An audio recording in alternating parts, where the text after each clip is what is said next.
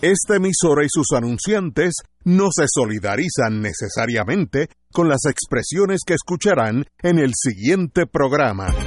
Son las 5 de la tarde, hora de escuchar Fuego Cruzado, el programa de más credibilidad en la radio puertorriqueña, en las voces de Ignacio Rivera, Néstor Duprey y sus panelistas invitados, con su discusión política dinámica e incisiva de los acontecimientos más importantes del momento. Fuego Cruzado comienza ahora.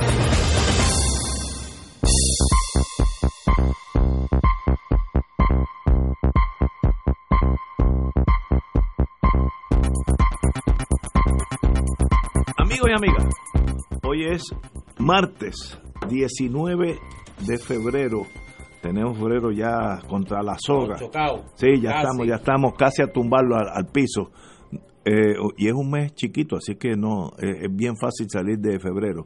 En Estados Unidos las nevadas son de películas. Hay estados donde va a caer 4 y 5 pies de nieve en los próximos dos o tres días. Porque lo que tiene el es Midwest. 28. Así, así es que, eh, así es que a, a aquellos que están en el Midwest no salgan para afuera ni a buscar billetes porque eso es bien peligroso. Pero hoy es el natalicio de uno de nuestros ex gobernadores y para eso tenemos aquí nuestro historiador, no pro tempore, por vida del No, compañero. no, no. no, pro tempore Ni pro tempore ni por vida. usted pervita, así que Eso usted, suena, usted para siempre. Eso Así que- suena raro. Eh, hoy 19 de febrero, ayer comentábamos que era el natalicio de don Luis Muñoz Marín. Eh, el domingo fue el natalicio de don Luis Aferré. Y hoy 19 de febrero es el natalicio de don Roberto Sánchez Vilella. Eh, nació en 1913, segundo gobernador electo del pueblo de Puerto Rico, eh, mano derecha, yo diría mano izquierda, de Luis Muñoz Marín eh, en la gestión gubernamental.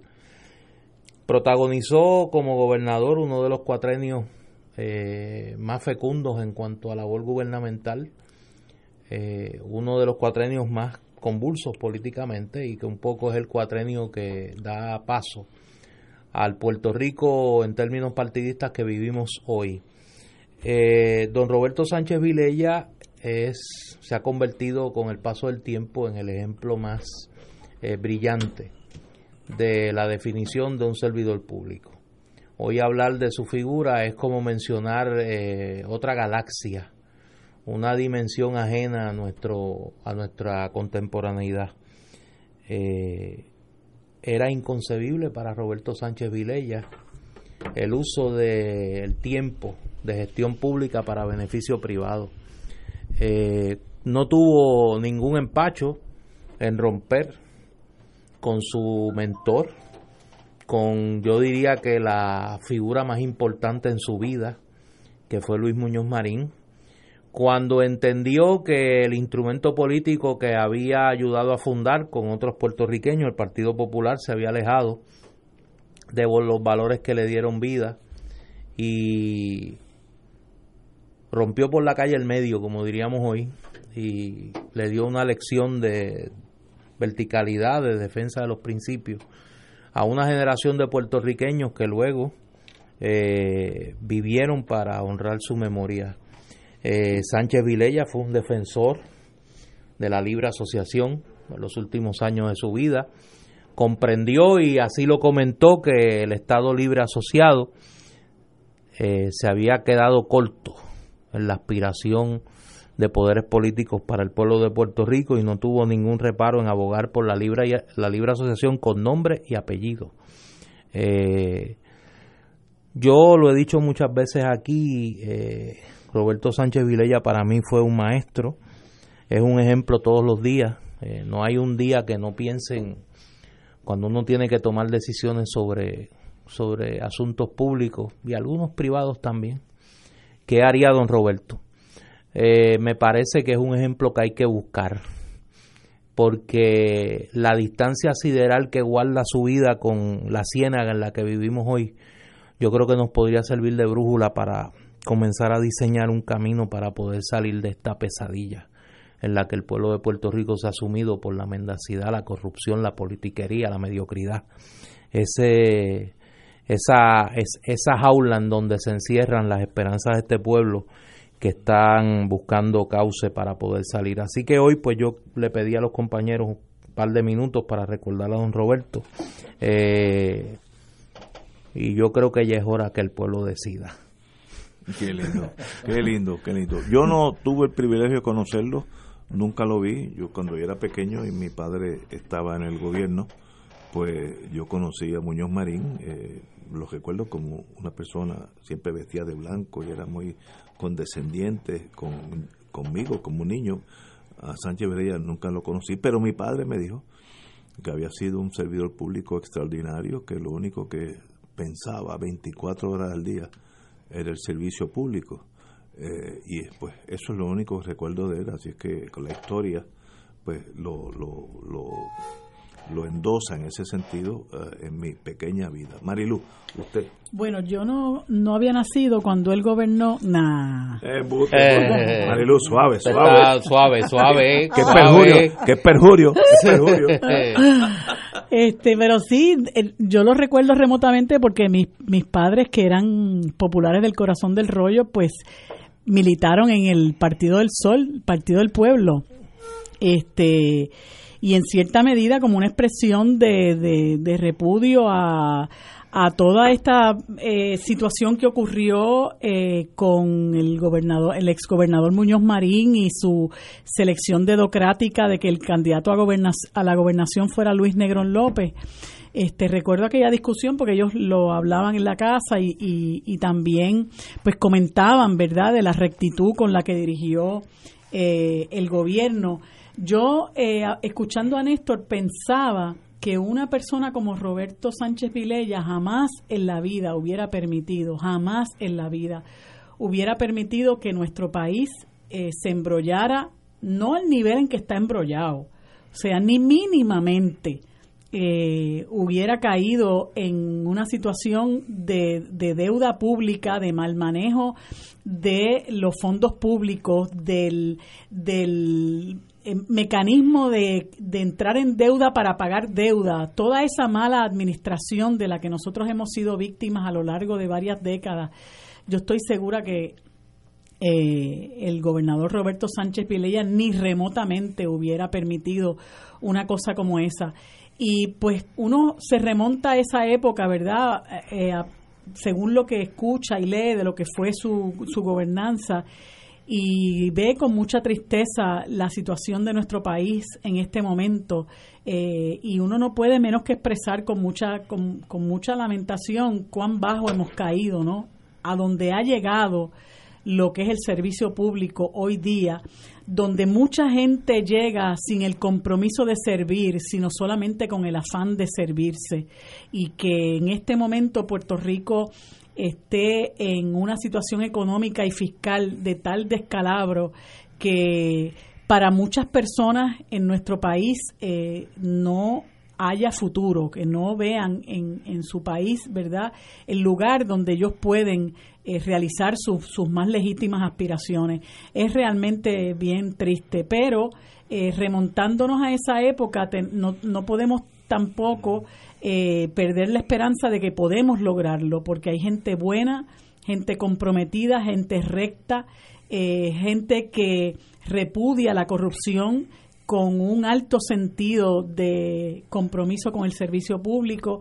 Y si nosotros eh, dejamos atrás muchas cosas que nos dividen, que a fin de cuentas son menos que las que nos unen, eh, y ponemos al frente la necesidad urgente que tenemos de salvar y reconstruir nuestro país, yo creo que podemos darle una nueva opción a nuestro pueblo. Antes de pasarle el micrófono a, al Pro Marshall, que fue testigo de excepción de esa administración, eh, déjame dar tres datos sobre ese tema que a mí, a mí me gusta señalarlo. Número uno, en su último mensaje como gobernador en, a la legislatura en 1968, don Roberto señaló que el pueblo de Puerto Rico tenía que buscar una manera de eliminar la práctica de financiar eh, obra pública con préstamos. y que había que aumentar la capacidad de recaudo del Departamento de Hacienda para y había que mirar la estructura contributiva de Puerto Rico para que llegara un momento pronto en que la construcción de obra pública no dependiese de eh, la emisión de deuda.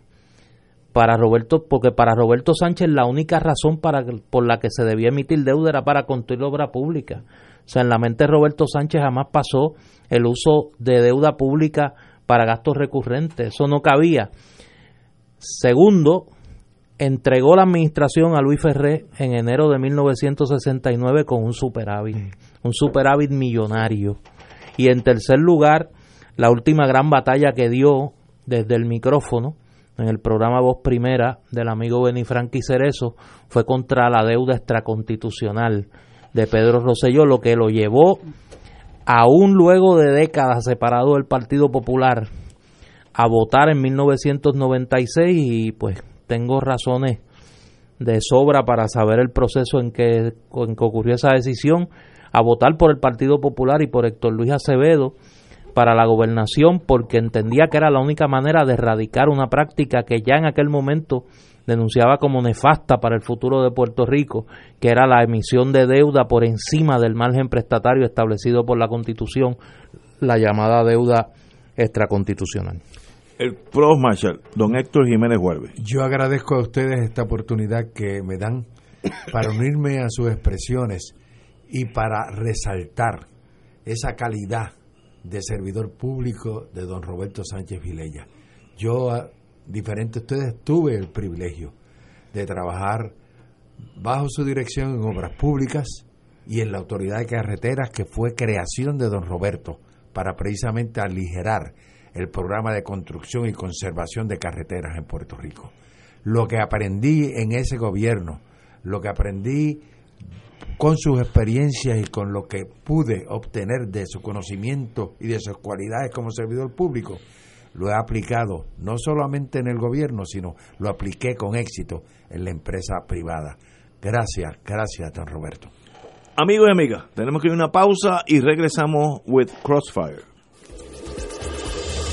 Fuego Cruzado está contigo en todo Puerto Rico. La oficina médica del Dr. Ramón Luis López Acosta, especialista en medicina de familia, provee servicio a pacientes adultos y geriátricos de manera continua y comprensiva, servicio de medicina primaria preventiva y de medicina intrahospitalaria a nuestros pacientes, localizada en la calle Lloveras 650, edificio Centro Plaza, suite 207, Santurce, cerca del Hospital Pavía. Llámenos al 787 725 7888 725-7888 y haga una cita para evaluación. Aceptamos la mayoría de los seguros médicos Advantage y comerciales. La Corporación de las Artes Musicales le invita al Festival Casals 2019. Disfruta de una excelencia musical en siete conciertos con invitados como Jordi Zaval, Amit Pellet de St. Paul Chamber Orchestra, Una Noche Española con La Vida Breve e Hijos de la Bernarda y la Orquesta Sinfónica de Puerto Rico, entre otros invitados. Festival Casals 2019 desde el 3 al 16 de marzo en el Centro de Bellas Artes de Santurce. Boletos en Ticket Pop. Escucha los sábados a las 5 de la tarde para servirte un programa del Colegio de Profesionales del Trabajo Social de Puerto Rico con los temas de interés a la comunidad. Recuerda, los sábados a las 5 de la tarde para servirte por Radio Paz 810.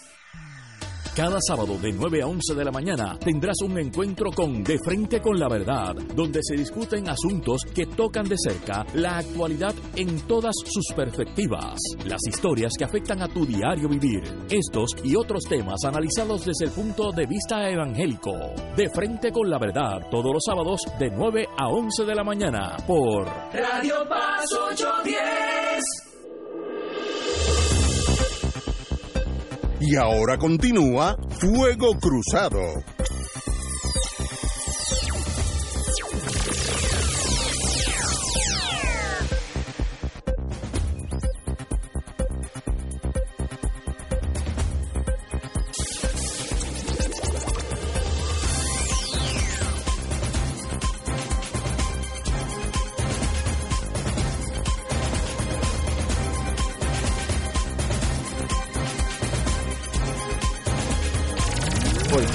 Regresamos, amigos y amigas, a Fuego Cruzado. Bueno, amigos y amigas, en el día de hoy, cito, examinada la solicitud de reinstalación, se reinstala al licenciado Héctor Martínez Maldonado al ejercicio de la abogacía. Leer la resolución de nuestro Tribunal Supremo en torno al ex senador Martínez, Héctor Martínez, que tuvo el problema en el, en el Tribunal Federal que lo acusaron de tratar de sobornar a, el, ¿cómo se llama? El senador aquel, eh, bueno, X, eh, en el caso de, de Castrofón. De Castrofón eh, y fue un caso que por un viaje que le dio una compañía privada de seguridad, que mi hermano del Ranger American, Juan Bravo, y, y es un caso desde que comenzó el caso, yo estaba solo en un desierto, dije ser un caso jalado por los pelos. Luego se, revocó el caso en el Supremo porque había unas instrucciones del señor juez eh, equivocadas. Y en el interín vino el caso de Virginia, donde es un caso normativo que se dice básicamente el hecho de que el gobernador de Virginia aceptó en préstamo un Ferrari y de vez en cuando volaba en el avión de una empresa privada de construcción, no quiere decir que por eso él favoreció a esa compañía en contratos de construcción en ese estado, que tiene, tenía que haber un quid pro quo. A cambio del Ferrari, yo te doy el contrato X. Si no se probó, se probó eso, según el Supremo Nacional, no había delito.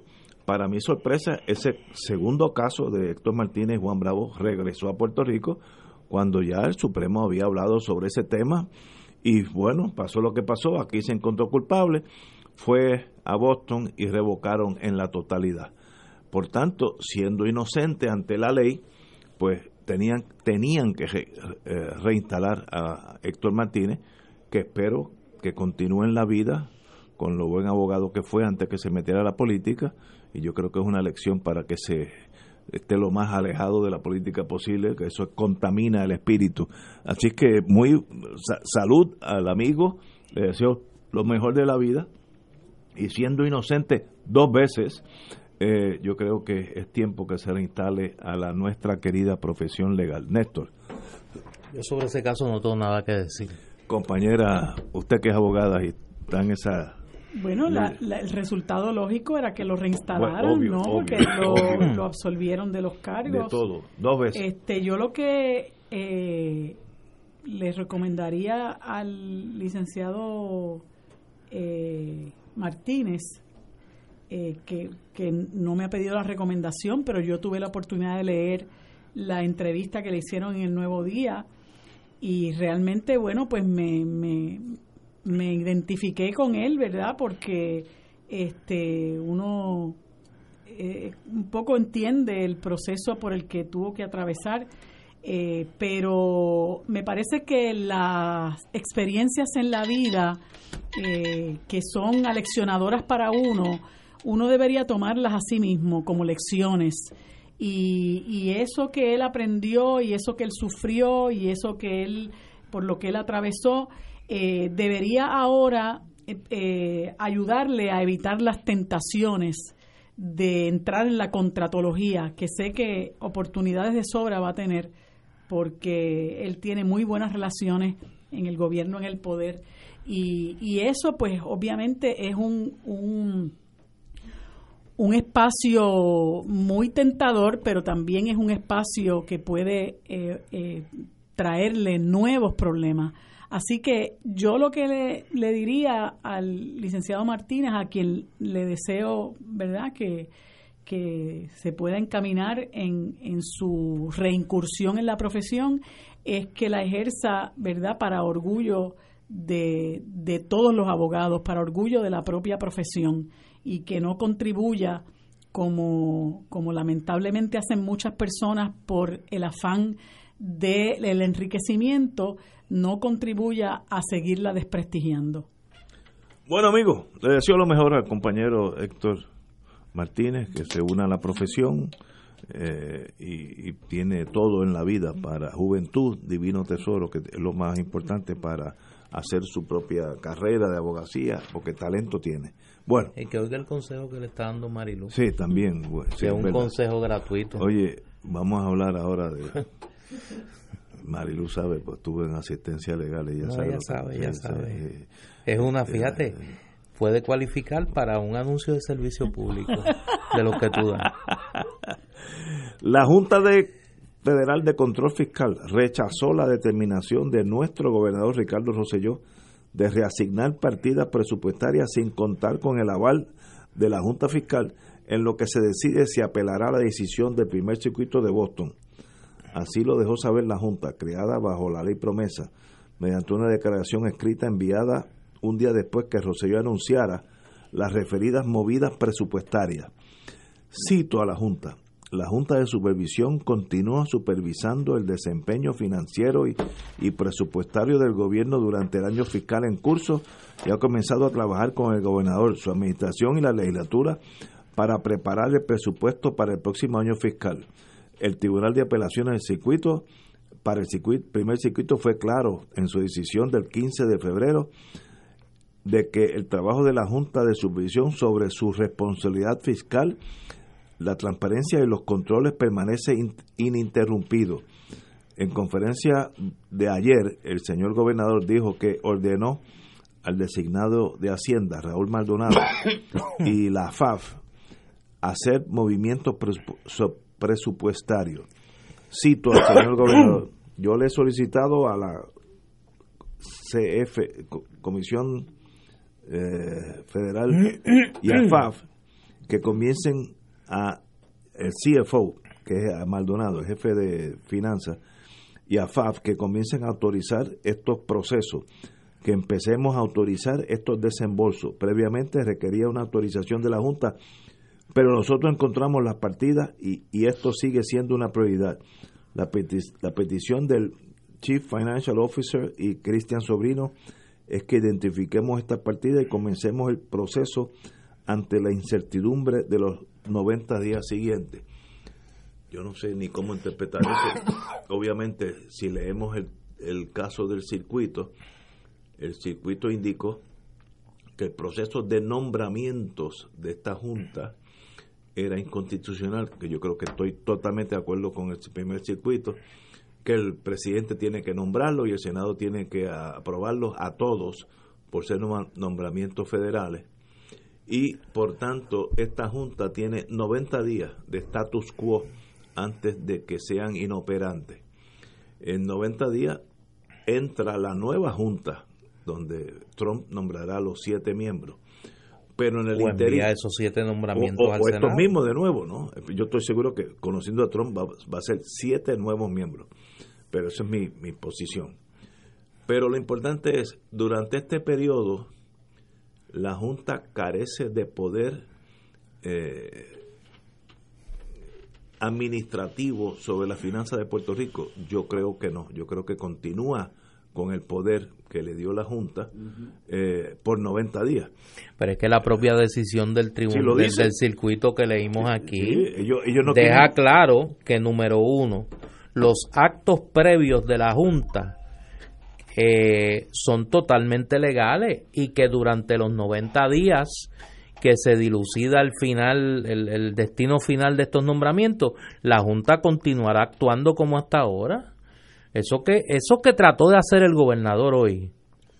Eh, mire, yo quisiera saber quién fue el abogado que le, le, aconsejó una cosa como esa. Y que ya no está Porque no Y que ya sabrá Dios si fueron, aunque no esté pero yo espero que no yo, yo, por eso yo espero que no haya sido que, que, no sea un abogado que haya sido una estrategia de estas de COI y que el gobernador la compró así como cuando recibió a Bad Bunny y al residente a las 2 de la mañana tú sabes una cosa así.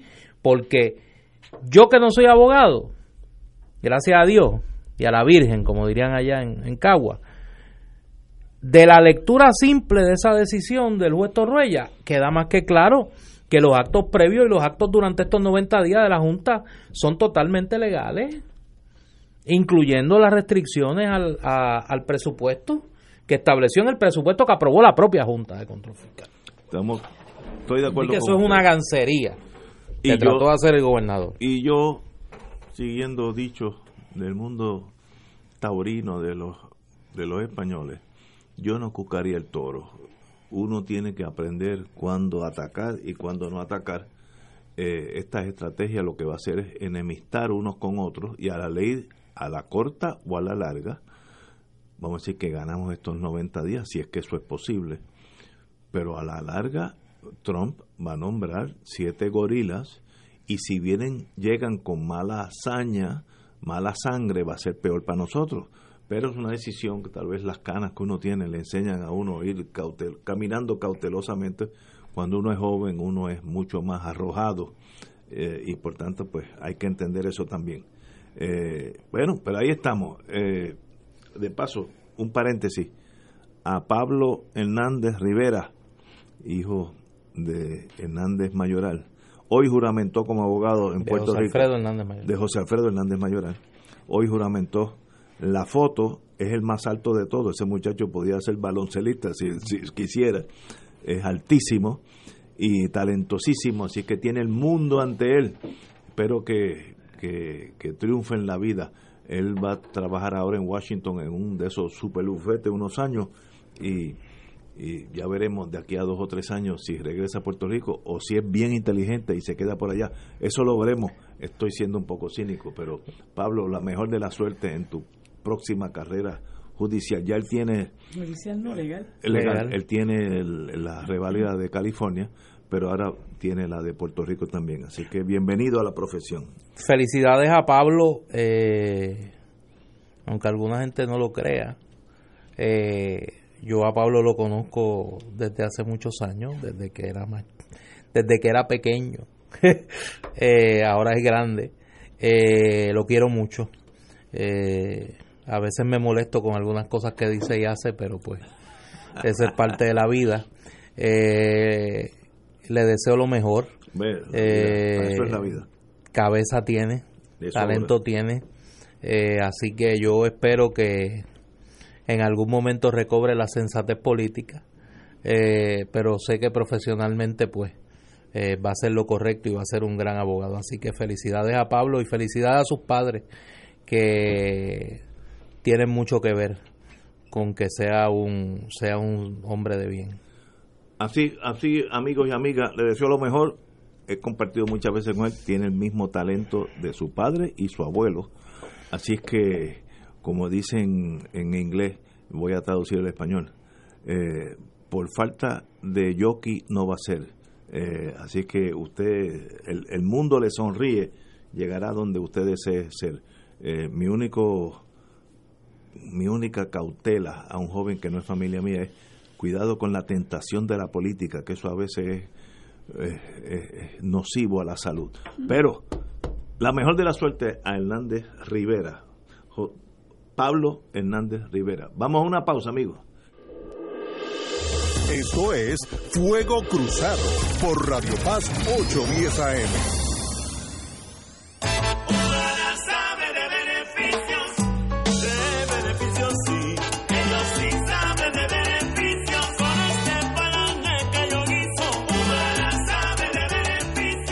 Beneficiario de Medicare Platino, conoce Humana Gold Plus y disfruta beneficios que te ponen a cantar. Llama a un representante autorizado de ventas de Humana hoy al 1-800-201-5781. Disponible todos los días de 8 a.m. a 8 p.m. y verifica si eres elegible para afiliación. Humana Gold Plus HMO DESNP es un plan de cuidado coordinado con un contrato Medicare Advantage y un contrato con el programa Medicaid en Puerto Rico. La afiliación a este plan de Humana depende de la renovación del contrato.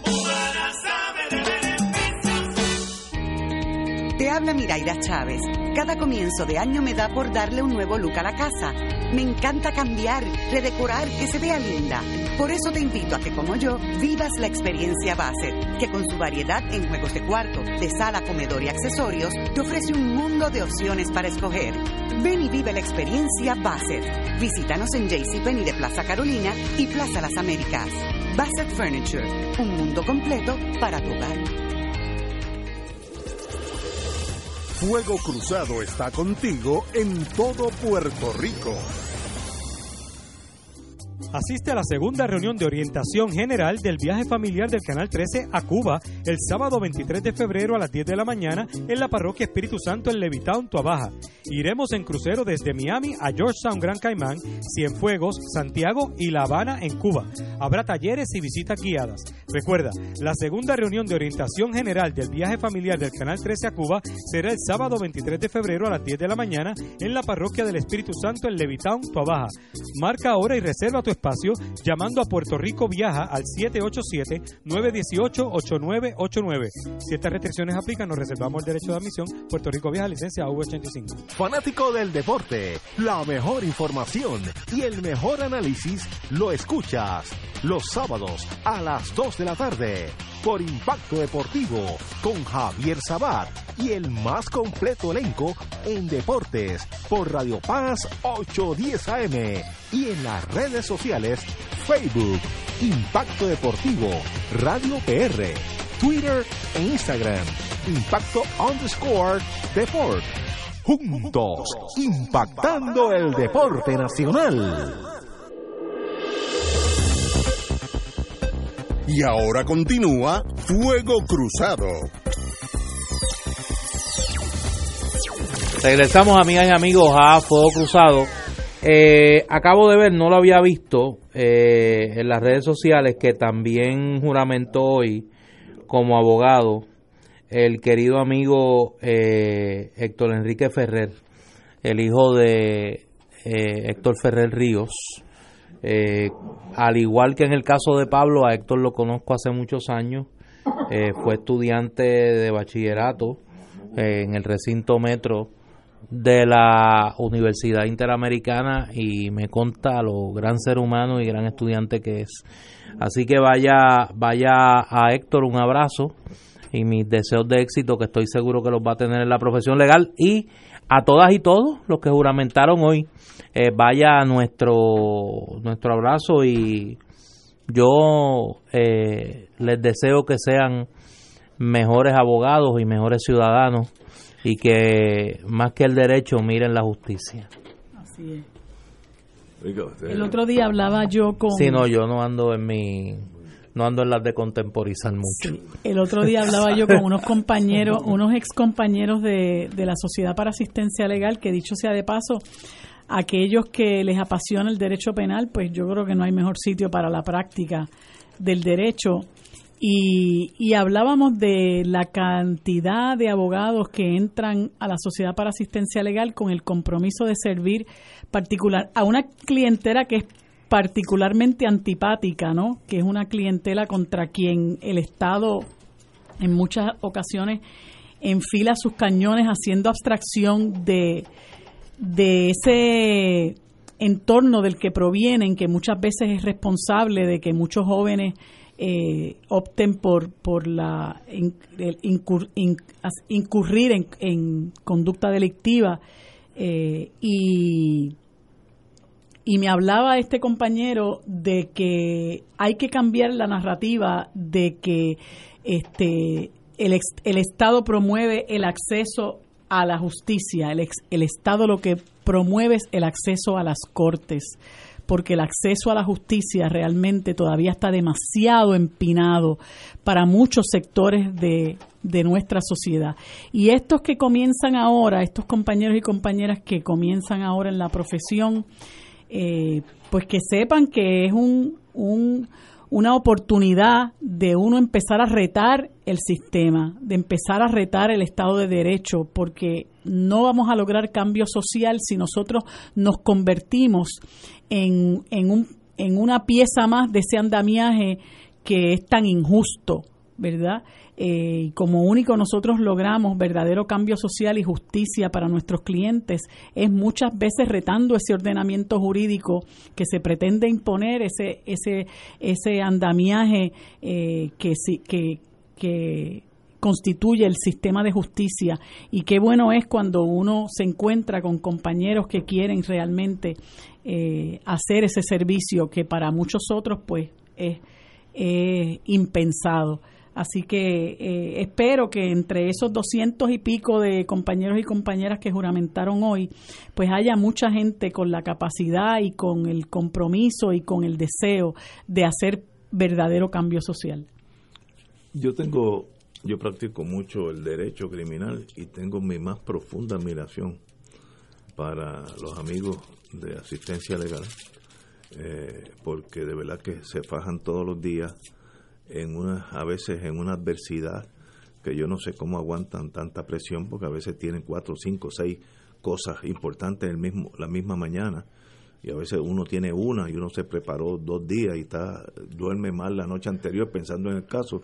Y esa persona tiene seis cosas igual que las de uno. Así que de verdad que eso son es el equivalente al médico de emergencia en el centro médico. Exactamente el mismo rol el que recibe la gente sangrando y trata de salvarle la vida pues eso mismo en el plano legal así que me tienen mi más profunda admiración trabajan con, una adversidad espantosa, empezando por los sueldos, las facilidades, y con todo eso están allí todos los días, todos los días en pie de guerra. Así que son admirables en mi pequeño mundo, gente muy, muy admirable. Oye, una noticia que acaba de llegar, el gobierno está congelando el precio del agua y otros artículos a raíz del racionamiento que se anunció la semana pasada. Entre los artículos que verán sus precios congelados se encuentran el agua embotellada, el hielo, las cisternas de agua, los envases, tanques y o recipientes de almacenamiento de agua, entre otros. La orden será efectiva desde el día de desde hoy y eh, está vigente hasta tanto cese el plan de racionamiento que anunció la AAA para los clientes que se suplen del agua de la represa del Oaxaca. Así que... Una buena decisión. Pues yo creo que es una muy buena decisión del, del gobierno. Eh, asumo que es para toda la isla, eh, independientemente de que los municipios se encuentren o no bajo el racionamiento. Así que eh, ya lo saben, no se pasen de listo los comerciantes con las botellas y las cisternas. Y ¿Qué pasó en el huracán? Seguro. pasó en el huracán. Mira, yo estuve en ese mundo 10 años en el mundo alimentario. Una mera mención en este programa o en la prensa de que va a haber sequía, que la calidad del agua se encontró, que no, que tenía, estaba turbia, genera una estampida a comprar el agua embotellada. Ustedes no tienen la idea cómo el pueblo reacciona al agua, y con razón, porque el agua es esencial para la vida. Así es que cuando, cuando DACO interviene es porque ya al empezar a hablar de sequía, la gente empieza a comprar agua fuera de las jurisdicciones que van a estar afectadas por el agua. Es una reacción humana de, de salvar su, su vida a, su, a sus nietos, a sus hijos. Y entonces se va todo el agua, se vacía Puerto Rico en agua, una cosa, y a veces se va el hielo también innecesariamente porque hay electricidad, pero así reacciona en mercadeo eh, en ese sentido. Y entonces si uno sube dos o tres chavitos a cada botella, 15 centavos a cada galón, uno puede hacer 50 mil dólares más esa semana. Estoy hablando como es el mundo alimentario, no estoy no entiendo si es bueno o es malo. Así que esa movida de DACO es muy, muy certera y apropiada en este momento porque algo está pasando, eh, hay, hay miedo eh, en torno a esta sequía y tal vez venga una sequía de verdad, así que yo, yo no sé si eso va a ser o no así. Oye, decidió el Tribunal Supremo Federal sobre el caso de los peajes y la intención de los bonistas de la autoridad de carretera que querían quedarse con los chavitos de, de los ingresos de los peajes, pues el Tribunal Supremo Federal validó nuevamente una sentencia del Tribunal de Apelaciones Federal, informa Noticel, denegando a los bonistas de la autoridad de carreteras eh, los derechos de retención estatutarios sobre los ingresos de los peajes. ¿Quién anunció la decisión? La Junta de Control Fiscal, que celebró la misma mediante comunicado de prensa a la vez que recordó que la petición de peaje investment convierte en final y firme la decisión de la juez Laura Taylor Swain y del Tribunal Apelativo Federal en cuanto a que los tenedores de bonos en cuanto a los tenedores de bonos de la autoridad de carretera estas decisiones contribuyen a adelantar el trabajo de la Junta de Supervisión hacia la reestructuración de la deuda de eh, la Autoridad de Carreteras. Para enero del 2018, debemos recordar, la juez Laura Taylor Swain resolvió que la autoridad de carreteras estaba autorizada para continuar utilizando el dinero depositado en sus cuentas para solventar sus operaciones. Los demandantes, entiéndase los bonistas, solicitaron una orden del tribunal que declarara que los ingresos de carretera eh, debían utilizarse para pago del principal y los intereses de los bonos y en aquel momento el caso fue desestimado. Y esto es parte obviamente de las negociaciones que a varias, en varias direcciones se están dando para poner en marcha el título 3 de la ley promesa. Bueno, Así que los chavitos carretera se, quedan, en carretera. Oye, que la necesitamos. Oye, esos muchachos. arañan hasta con el rabo. No, no, arañan hasta con el rabo. Son secantes, se chupan por donde no, Los chupópteros.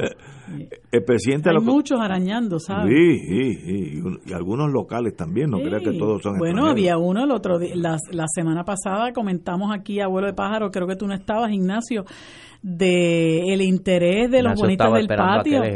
Del interés de los bonitas del patio de cobrar 7 millones de pesos por alegadamente haber asesorado en la reestructuración del plan de Cofina. Este, afortunadamente, y es lo último que sé, eso la juez eh, Taylor Swain lo, lo, lo frenó, pero este 7 millones de billetes, o sea, esta gente eh, se piensa que, que, que, que, este, que esto es Dubai, ¿no? Y que aquí se puede repartir dinero a, a manos llenas. Eh, tenemos unos minutos, pero vamos a empezar un tema. El presidente de la Comisión de Nombramientos del Senado y presidente del cuerpo, don Tomás Rivera Schatz, adelantó el martes, que es hoy, que próximamente considerarán al nombramiento del secretario de Hacienda, Raúl Maldonado, quien fue designado por segunda ocasión al puesto. Cito al señor presidente, lo vamos a ver pronto. Hemos avanzado en la investigación, pedimos los documentos, hemos entrevistado gente, vamos a preparar un informe bastante abultado y detallado para que cada senador pueda votar con la mayor información posible. Maldonado fue nombrado como secretario de Hacienda a principios del cuatrenio. En julio del 18 fue designado como secretario de la Gobernación y además ocupa el cargo de Chief Financial Officer. Posteriormente, luego de la salida de su sucesora en Hacienda, Teresita Fuentes, en medio de controversias por el proceso de contratación y alegados vínculos con empresas del hijo de Maldonado, entonces este fue renominado a dirigir Hacienda. El legislador reiteró su llamado a que cualquier persona que tenga información sobre Maldonado o sobre cualquier otro nominado que sea relevante, que la haga llegar a la comisión a través de cualquier legislador o cualquier delegación. Sin embargo, el presidente del Senado no quiso adelantar su postura sobre la nominación. Alegó que, que habían recibido mensajes de diversos sectores a favor de Maldonado. Yo no voy a anticipar juicio hasta que tengamos el informe. Tengo que decir que con una sola excepción, que me parece que fueron los maestros jubilados que objetaron al nombramiento, por objeciones en términos generales, hubo varias personas que han llamado y que han escrito a favor del nombramiento. Eh, iglesias, pequeños comerciantes, muchos, dijo el senador. ¿Cómo se traduce eso al español? Que el secretario de Hacienda va a ser confirmado por el Senado compañera Ven acá, y una pregunta técnica, ¿y no va a haber vistas públicas? No, no, no, no dice esto si va a haberla o no. Debería haberla porque es un nombramiento eh, importantísimo. Ese es el, el tercero en, en sucesión cuando no está el gobernador. este Y hay unos, unos, unos eh, señalamientos sobre este señor que, que superan que lo puedan estar apoyando iglesias, comerciantes, no sé quién, no sé qué más, porque eso se lo agencia uno, vamos, eso este cualquiera tú pones a llamar a cualquiera y, y, y empiezan, eso no es otra cosa que allanándole el camino al secretario de Hacienda, porque uno lo menos que espera es que esto se evalúe con la objetividad y la seriedad que amerita a la luz de del, del entramado en el que se ubicó este señor eh, utilizando el poder que tiene para nada más y nada menos que para poner a guisar a su hijo.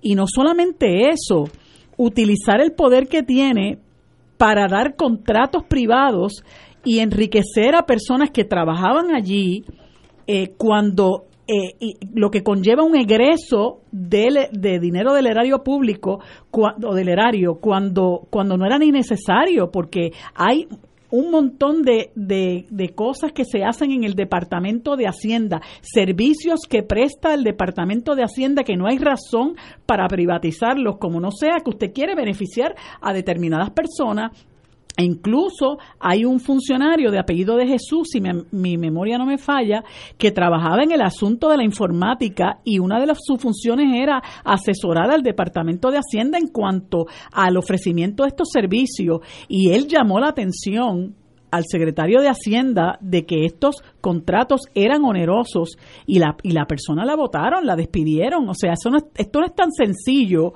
como que han llamado de las iglesias y de los y, y otras personas y comerciantes para apoyarlo. Está bien, lo pueden apoyar. A, a Rosselló lo apoya todavía gente en este país y eso significa que deberías continuar siendo eh, gobernador. No necesariamente. Lo que pasa es que no tenemos un mecanismo para poder salir de él, pero pero este yo creo que este asunto se le debe dar más seriedad del que aparentemente le está dando el presidente del Senado. Pero ahí estamos. Eh, no dice el parte de prensa que, va a haber vistas públicas, eh, pero el Senado es el que determina las reglas del juego, the rules of engagement. Y me da la impresión que el señor secretario designado va a ser secretario de Hacienda nuevamente. Tenemos que ir a una pausa, amigo. Fuego Cruzado está contigo en todo Puerto Rico. La tecnología avanzada al cuidado de su salud tiene un nombre. Advanced Imaging Interventional Center. Siempre con innovadores servicios en radiología diagnóstica y un personal certificado brindándole confiabilidad con resultados más certeros en todas sus pruebas. Ofrecemos MRI, tomografía computadorizada, angiografía digital, neuroradiología, sonografía y ahora con nuestro nuevo servicio avanzado de PET-CT para pruebas de alta eficiencia. Advanced Imaging, edificio Arturo Cadilla, Centro Médico San Pablo Bayamón, 269-2442. Ven a celebrar los 60 años de Claridad, el periódico de la nación puertorriqueña, en la gran fiesta del pueblo que es el Festival de Apoyo a Claridad. Del 21 al 24 de febrero, en los predios del Irán Bithorn, disfruta de la mejor música, artesanías, comidas y mucho más. Festival de Apoyo a Claridad. No te lo pierdas, allá nos vemos. Auspician Medalla, Malta India, Palo Viejo, Cotizar, Sky Vodka, Palo Ready, Coca-Cola, Dasani, Minute Maid, Radio Oro, Radio Paz, Cooperativa Senogandía, Indulac y Constellation Health. Fuego Cruzado con los maestros de la discusión política inteligente y acertada, te acompañan ahora cada noche en Oro 92.5 FM. Infórmate de los temas de importancia del país, escuchando al equipo que establece cátedra todos los días sobre el acontecer político en Puerto Rico. Escucha la retransmisión de Fuego Cruzado con Ignacio Rivera, Néstor Duprey y sus panelistas invitados con su discusión política dinámica e incisiva, encendiendo el debate con sus diferentes puntos de vista. La clase comienza a las 10 de la noche en retransmisión diferida de lunes a viernes por Oro 92.5 FM. Cada sábado de 9 a 11 de la mañana tendrás un encuentro con De Frente con la Verdad, donde se discuten asuntos que tocan de cerca la actualidad en todas sus perspectivas, las historias que afectan a tu diario vivir, estos y otros temas analizados desde el punto de vista evangélico. De Frente con la Verdad, todos los sábados de 9 a 11 de la mañana por Radio Paz 810. Y ahora continúa Fuego Cruzado.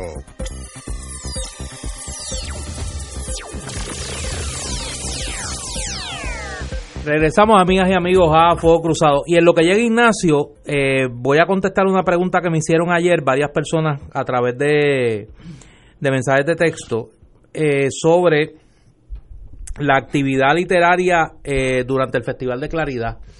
Ayer yo señalé que Librería El Candil iba a tener una, eh, una carpa donde se iban a estar eh, vendiendo pues los principales trabajos publicados en Puerto Rico eh, en los pasados en los pasados meses.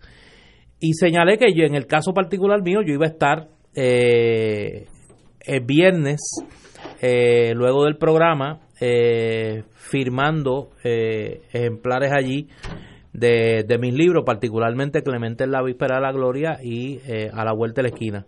Pues tengo aquí, me hacen llegar las queridas amigas eh, Tamara y Luz Nereida, el calendario de eh, autores que van a estar durante los cuatro días del festival.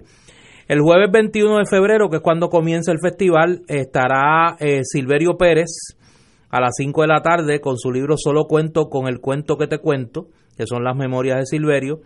A las 7 van a estar eh, Luis Abreu Elías con su libro Buscando Justicia contra Viento y Marea y don Raúl Alzaga y Manresa con la contrarrevolución cubana en Puerto Rico y el caso de Carlos Muñiz Varela.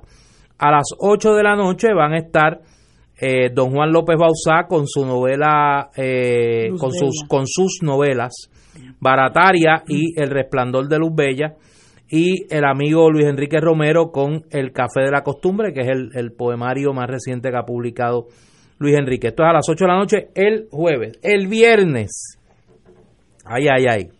El viernes va a estar allí a las 6 de la tarde Wilda Rodríguez. Eh, buena. Con las Vivianas. Big time, big A las 7 de la noche eh, vamos a estar el licenciado Luis Abreu Elías con su libro Buscando Justicia contra Viento y Marea la doctora Maggi Marrero con su libro Prohibido Cantar y el hijo de eh, Saúl en Doña Evelyn con Clemente en la víspera de la gloria a las 7 de la noche.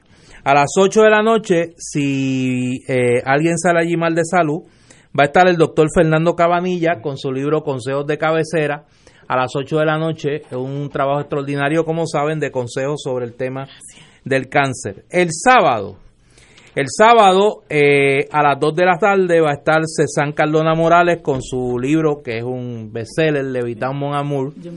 Eh, a las 3 de la tarde va a estar eh, Don Jesús Chu Ortiz con sus clásicos Cómo piensa el colonizado, volumen 1 y volumen 2. Mire, el que no haya leído esos libros los debe leer. Porque hay, mucho que... se va a reír y va a llorar al mismo tiempo. A las 4 de la tarde eh, va a estar don eh, Willy Abreu Elías con Buscando Justicia contra Viento de Marea y a las 7 de la noche van a estar la doctora Maggi Marrero con Prohibido Cantar y Ser Raymond Dalmao, como hubiera dicho Manuel Rivera Morales, con su libro From Harlem a Puerto Rico, la, las memorias de Raymond, que como sabemos se han convertido en un clásico en la literatura deportiva nuestra. Y este y el domingo, el fin de fiesta, pues a las 2 de la tarde va a estar la emperatriz del idioma. Luz Nereida Pérez con ¿Cuál es tu duda? volumen 4, usos correctos de la lengua española a las 2 de la tarde. A las 3 va a estar Bionel Negretti con sus novelas históricas Tiempos revueltos y Sabrás que te quiero. A las 4 va a estar don Willy Abreu Elías con su libro Buscando Justicia contra Viento y Marea. Oye, Willy va a estar los cuatro días. Sí, bueno. Oye, ese es como Terín, que, pichaba por la mañana y jugaba este outfield por la tarde. Y a las 5 de la tarde va a estar el doctor Miguel Santiago Santana con su libro Antulio Parrilla Bonilla, eh, obispo y profeta de Puerto Rico, a las 5 de la tarde. Esta es la edición eh, en carpeta blanda de la biografía de Monseñor Antonio Parrilla y Bonilla. Pues no se pueden quejar. Eh, es un banquete de lo mejor de la literatura puertorriqueña en este año. Yo sé que allí va a haber otra gente, pero no estoy autorizado a revelar eh, ni, ni su identidad ni las horas en que van a estar.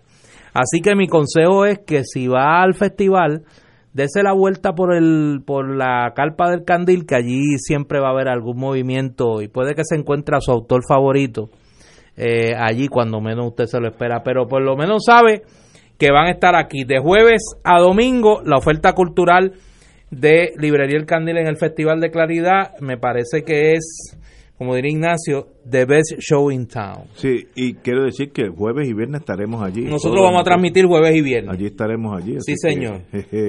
big time. Oye, y me dicen que van a llevar las novelas del comandante Rivera. Hay unos clásicos ahí. Hay una de ellas, que él no le gusta decirlo, que es una novela eh, que es un qué escenario de la CIA sobre el futuro de Puerto Rico. Que él lo tiró así a ver cómo eso flotaba. Cómo, flotaba, cómo flotaba, pero búsquela, búsquela. El presidente se, viste, de blanco. Eso de aquí a 40 o 50 años se va a estudiar en las clases de historia, no en las de literatura. Antes de ir a la pausa, amigo, quiero decir, despedirme del reconocido economista Fernando Salacaín, que murió en estos días. Eh, fue el primer presidente de la Asociación de Economistas de Puerto Rico en el 1983. Yo llegaba con la General Electric a Puerto Rico y le hizo varios trabajos a la General Electric y después en Pueblo una persona extremadamente competente, muy callada.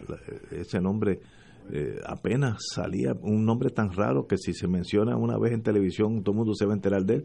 Él era bien, bien privado en ese sentido, pero su trabajo era de primera clase en todos los sentidos. Tenía un doctorado de Universidad de Illinois, estoy pensando, recordando la memoria, así que yo no soy lo mejor en eso, pero era PhD, doctor en, en economía de Illinois y eh, una persona muy pausada, era eh, una persona que uno cuando estaba al lado de él uno se convencía que su, lo que le iba a decir al cliente era lo que lo, el estudio, el de verdad, no lo que uno quería oír, sino lo que lo que él encontró. Él trabajó mucho la ley de cierre, hizo varios estudios para probar la ventaja de la sociedad en vez de tener los domingos muertos económicamente, sino cómo se movía el, progreso en, en, ese sentido. Me acuerdo que hasta hizo un estudio de los aquellas frutas, etcétera, perecederas, tener una tienda cerrada, cómo incrementaba el costo, porque si no se vende esa manzana, pues un día menos que tiene de vida, etcétera, etcétera. Una cosa, un economista de verdad, y me gustó mucho haberlo conocido, le, eh, mi más profundo respeto a su familia eh, y que, descanse en paz. Me uno a tus palabras, el doctor Salacaín era colega profesor en el recinto metropolitano de la Universidad Interamericana, en el Departamento de Ciencias Económicas.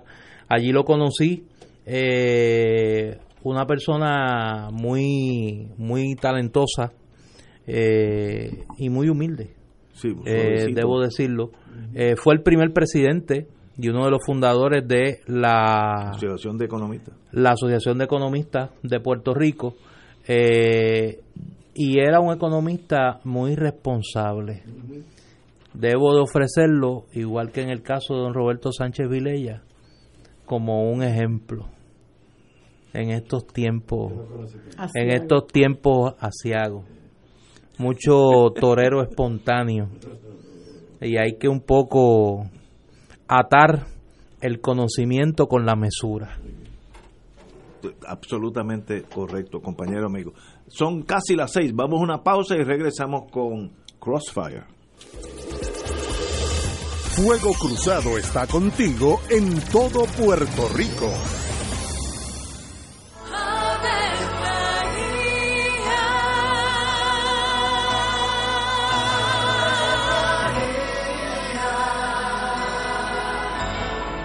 El ángel del Señor anunció a María. Y ella concibió por obra del Espíritu Santo. Dios te salve María, llena eres de gracia, el Señor es contigo. Bendita tú eres entre todas las mujeres, y bendito es el fruto de tu vientre Jesús. Santa María, Madre de Dios, ruega por nosotros pecadores, ahora y en la hora de nuestra muerte. Amén. He aquí la esclava del Señor. Hágase en mí según tu palabra. Dios te salve María, llena eres de gracia, el Señor es contigo. Bendita tú eres entre todas las mujeres y bendito es el fruto de tu vientre Jesús. Santa María, Madre de Dios, ruega por nosotros pecadores, ahora y en la hora de nuestra muerte. Amén. Y el Verbo se hizo carne. Y habitó entre nosotros. Dios te salve María, llena eres de gracia, el Señor es contigo.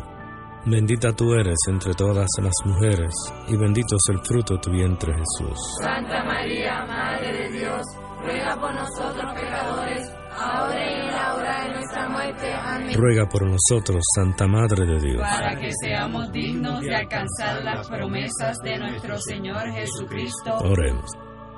Derrama, Señor, tu gracia sobre nosotros, que por el anuncio del ángel hemos conocido la encarnación de tu Hijo, para que lleguemos por su pasión y su cruz a la gloria de la resurrección, por Jesucristo nuestro Señor. Amén. Gloria al Padre, al Hijo y al Espíritu Santo. Como era de los siglos. Amén.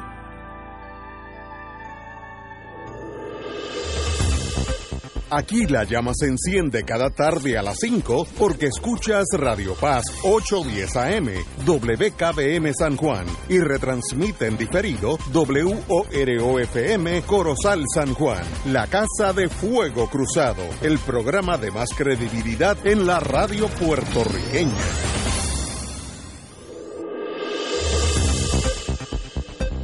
Y ahora continúa Fuego Cruzado.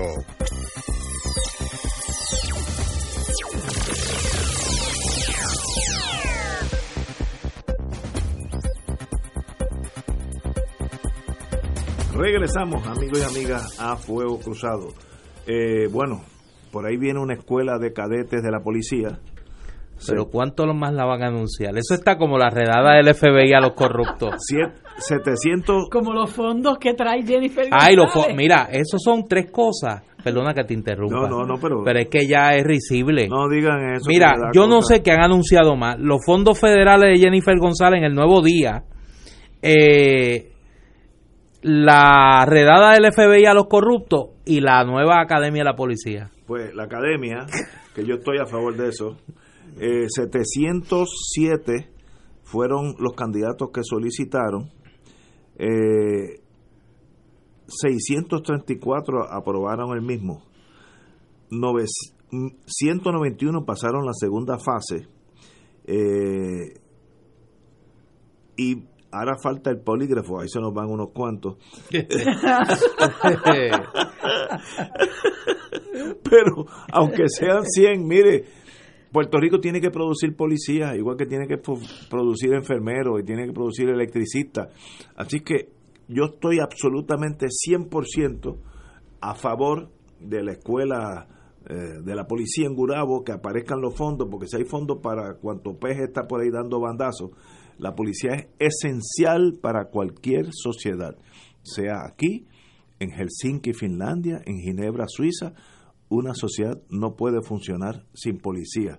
Así que eso es un, área donde no debe haber debate, pero como está la Junta molestando, este, eh, y, de verdad que uno no sabe en qué están pensando ellos, pues hasta ese, ese dinero ha, ha sido difícil de conseguir.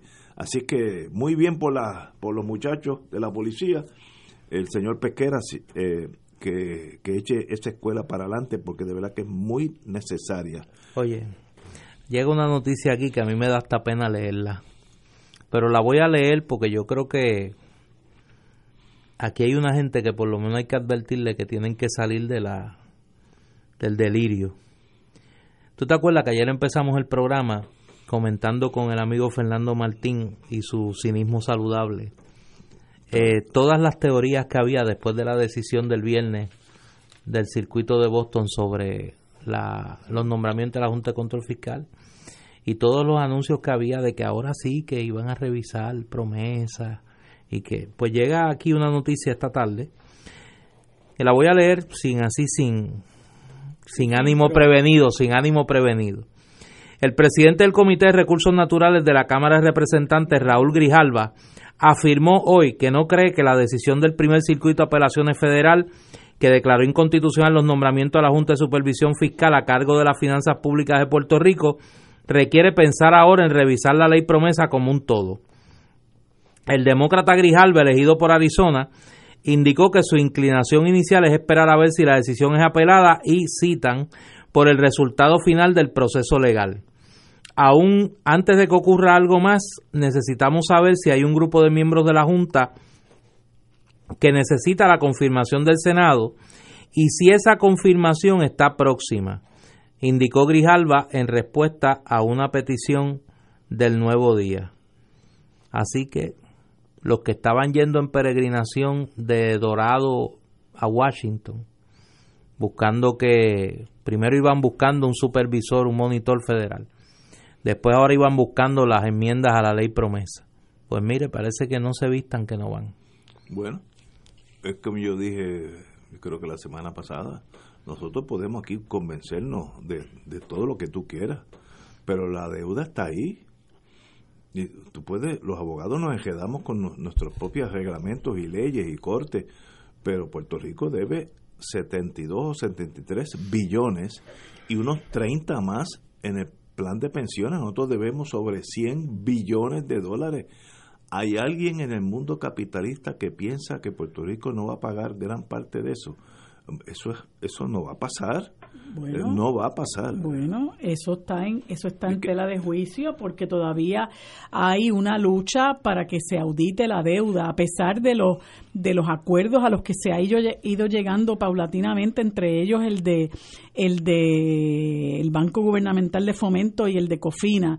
Hay una lucha que hay que dar por la auditoría de la deuda y además eh, ellos, si pudiera lograr hacerse, ello puede dejar ver que no hay una deuda que ascienda a esa cantidad, sino que aquí hay, ha habido gente que han, han sido intermediarios en, el, en la emisión de estos bonos eh, que han, se han lucrado de la emisión de estos bonos y eso no es dinero que nosotros debemos, eso es que gente ha aprovechado eh, su incursión en este mercado de bonos municipales para lucrarse de la emisión de los bonos, incluso el, el Nuevo Día hace ya unos cuantos meses publicó una noticia que, que explica que lo comentamos aquí también, que explica lo de la emisión de los swaps eh, y que incluso esa emisión de swaps era una emisión engañosa porque ni siquiera los eh, los eh, funcionarios del Banco Gubernamental de Fomento conocían el alcance de la emisión de los bonos con esos instrumentos. Eh, yo creo que todas esas cosas hay que seguirlas luchando, hay que seguir eh, reclamando que haya una auditoría de la deuda y hay que seguir luchando para que nosotros no tengamos que pagar esa deuda, porque encima de encima de, si, si partimos de la premisa de que la tenemos que pagar, eh, pues mira, nosotros no vamos a levantar cabeza nunca. Y, y, es una lucha que nosotros no podemos, este, de la que no nos podemos quitar. Si yo fuera, y esto yo lo discutí hace tal vez un año con uno de los jueces federales, que no va a estar bregando con estos casos. Pero este caso es sencillo para los bonistas se le presenta al juez, mira, aquí está el pagaré que firmó el gobierno de Puerto Rico. No estás hablando los picúas que se beneficiaron, los bufetes que hicieron un tumbe. Aquí hay un pagaré del Banco Boston que yo le di 27 millones de dólares al gobierno de Puerto Rico. Pregunta del juez, ¿usted le entregó el dinero? Mira, aquí está la prueba. Yo le hice un wire transfer al Banco Gubernamental de Fomento, febrero 27 de 1995, y llegó a Puerto Rico. Ok. ¿Lo recibió Fomento? Sí. ¿Lo gastó Fomento? Sí. ¿Le han pagado nada? Sí. Pues se debe. No, no, no, nos, no nos envolvamos que la deuda extraconstitucional, etcétera, que si hubo mala sangre, que la hubo, que hubo pillos que daban al pecho, que los hubo. Bank of Boston utilizó un prospectus, que es el, el carnet de venta del gobierno de Puerto Rico, que nos representa a todos, dijeron, préstame 27 millones porque yo quiero construir un puente de aquí a Santo Domingo, lo que sea. Y yo se lo presté. Yo, yo, eh, bajo el, mundo anglosajón, yo actué de buena fe, clean hands. Yo, yo te presté el dinero. Aunque tu estado corrupto, estaba el pillo josco y de esos 27 millones se tumbaron 15. Eso no es un problema mío, tú me los debes Así que el, a la larga o a la corta, ese dinero se debe. Que no se pueda pagar, eso es otra cosa. Porque Haití tampoco podría pagar esa deuda, aunque sea legal. Es la, el 99%, esto estoy, estoy exagerando tal vez, de esa deuda es probable en los tribunales con los pagarés que se firmaron. Igual que el pagaré de tu hipoteca, aunque el banco estaba lleno de corruptos, tú recibiste el dinero para construir tu casa, la construiste, debes el dinero. Si no se paga parte de eso, que se llegue a un entendido, vamos a decir que como, como Alemania, Europa le hizo a Grecia, págame la mitad. Ahora, la hecatombe que eso hizo en Grecia, yo que tengo un amigo griego, de, amigo griego, griego de verdad, que reside en Puerto Rico, pero tiene sus raíces en Grecia. Eso fue que las pensiones se bajaron a la mitad, los jubilados se lo bajaron a nada, eh, los servicios médicos casi fueron cero, las escuelas públicas cejaron la mitad, pero a la mitad. Pero no pensemos que nosotros si auditamos la deuda no vamos a deber ese dinero porque ese dinero se transfirió de Estados Unidos, mayormente Europa y Japón también, a Puerto Rico y nos lo gastamos nosotros. No, es que eso no es verdad. bueno, pero okay, pero si lo probaran, si yo te pruebo a ti, este es el pagaré, yo te di 50 millones de pesos y el banco lo recibió. Yo no me gasté dinero donde hay unas emisiones de bonos con interés compuesto, eso yo no me lo gasté. El gobierno de Puerto Rico lo aprobó y el gobierno firma por el gobierno. Pues actúa ultravires y entonces si el gobierno actúa ultravires no me puede penalizar a mí, pueblo de Puerto Rico, que yo no vine un chavo de eso que se utilizó para que otras personas intermediarias se enriquecieran y, entonces ahora está sobre sobre nuestros hombros el peso de pagar esa esa, esa deuda. Va a ser así. Y por eso es que no han permitido que esa deuda se audite porque hay demasiado mucho gato encerrado ahí y un montón de gente que se enriqueció eh, eh, en, el, en las transacciones de emisiones de bonos. Es, que yo estipulo que aquí un 10% de esa deuda, que estamos hablando 10 billones de dólares, de 100, 10, se lo tumbaron los local sharks, vamos a hablar así, se tumbaron pero el que prestó el dinero en Tokio no sabía que había pillo, se lo prestó el gobierno de Puerto Rico, así que tienen un caso bien sólido. Ah, que cojan un haircut, un recorte y cobren 60% nada más, como pasó con Grecia, que cobraron 50 nada más. Ahora, si no llegamos a un acuerdo, Puerto Rico jamás va a poder coger prestado a nadie. Y no hay un país que exista sin coger prestado. Estados Unidos de los que más coge prestado y, y, tiene una, una, deuda trillonaria, pero tiene el, el, carácter de pagar la deuda.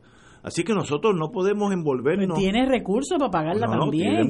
a nosotros nos embrollamos, nos embrollaron sin tener los recursos y estamos sufriendo ahora mismo las consecuencias de esas decisiones. Pero eso le da derecho a no pagarle un banco que prestó de buena fe. Bueno, si la, si hay, si hay ilegalidad en la emisión de esos bonos y en esos préstamos, sí. Yo entiendo que sí, y ese es el derecho que nos han negado a nosotros saber la, el contenido de esas transacciones. Eso nosotros tenemos derecho a saber. En el mundo de bonos, yo estuve momentáneamente en ese mundo.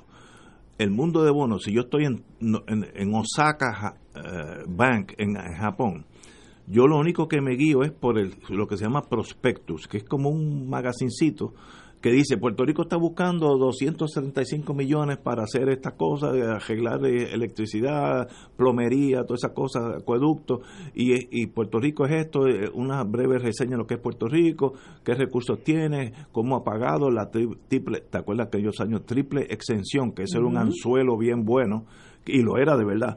Entonces yo presto según el prospectus. Mentir en el prospectus es un delito federal, porque si no el sistema capitalista se colapsa. Ahora, ese que, que prestó el Banco Fosaca, que prestó 20 millones, los va a cobrar a la larga. Una vez que se termine el stay, tiene un caso bien sólido, porque mire, yo lo presté. Ah, que, que no lo usaron, yo lo presté para que se arreglaran las cajeteras y lo que hicieron fue pagar el salario, que eso pasó muchas veces. Pues eso es un problema del Estado, no un problema del Banco Fosaca.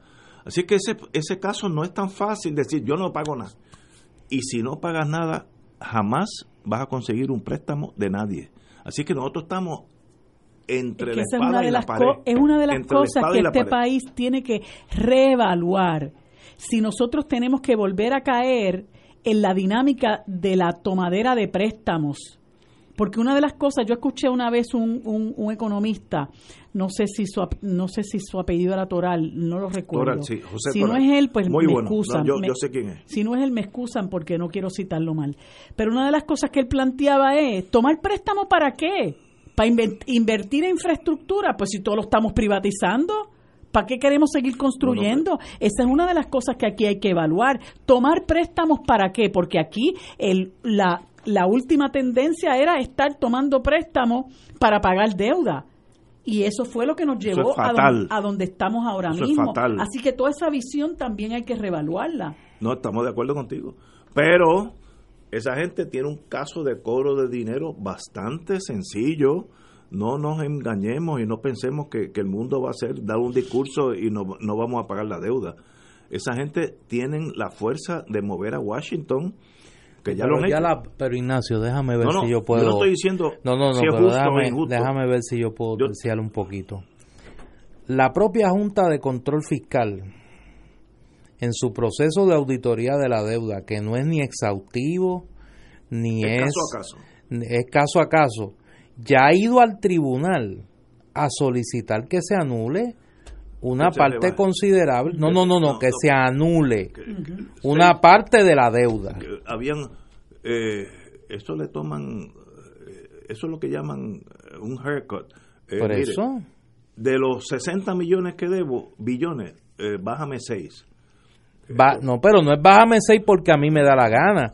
Bájame 6 porque el proceso para emitir esa deuda la propia Junta está impugnando su legalidad. y, eso es viable. Por eso. Ahora, si voy a corte, yo soy abogado del Banco Bosaca, que no sé ni dónde queda Puerto Rico, yo presté por el prospecto del Banco Comunitario de Fomento, el órgano oficial del gobierno, y aquí yo te di el dinero y ahora tú me dices que tú eh, actuaste ilegalmente.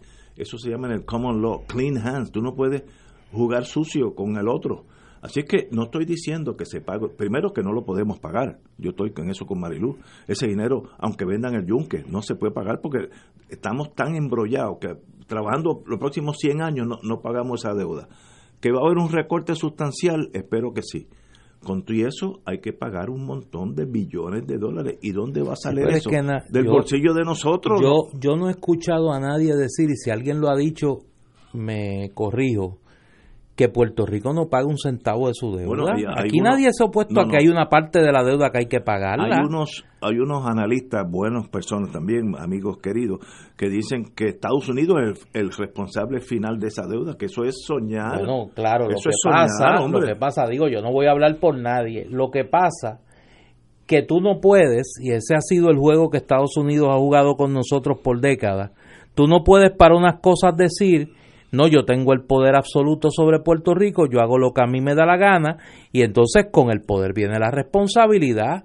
Pues entonces si usted, si Puerto Rico es, es, es, es una jurisdicción bajo el poder absoluto del Congreso de los Estados Unidos, que eso es lo que básicamente quiere decir los poderes plenarios del Congreso bajo la cláusula territorial pues el Congreso de Estados Unidos hasta cierto punto es responsable de los actos.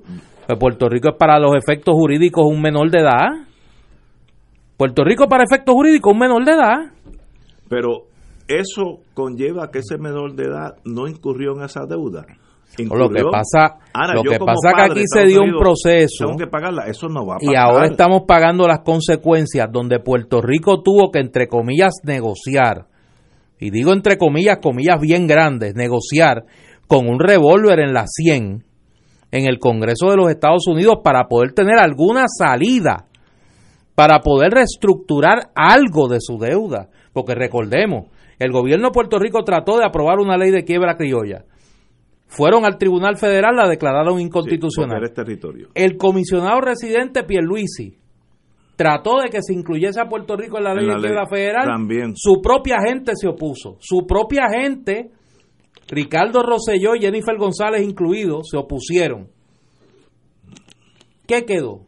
Ir al Congreso a pedir, mira, dame una salida. Y le dijeron, ah, no la salida. Tú vas a poder reestructurar tu deuda. Pero antes de eso, yo te voy a nombrar una junta para que tenga prácticamente poderes omnímodos sobre Puerto Rico y te voy a nombrar una gente en la Junta que están más preocupados por, su, por, por protegerse ellos y proteger sus intereses, porque allí hay una gente sentada en esa Junta que se están protegiendo ellos.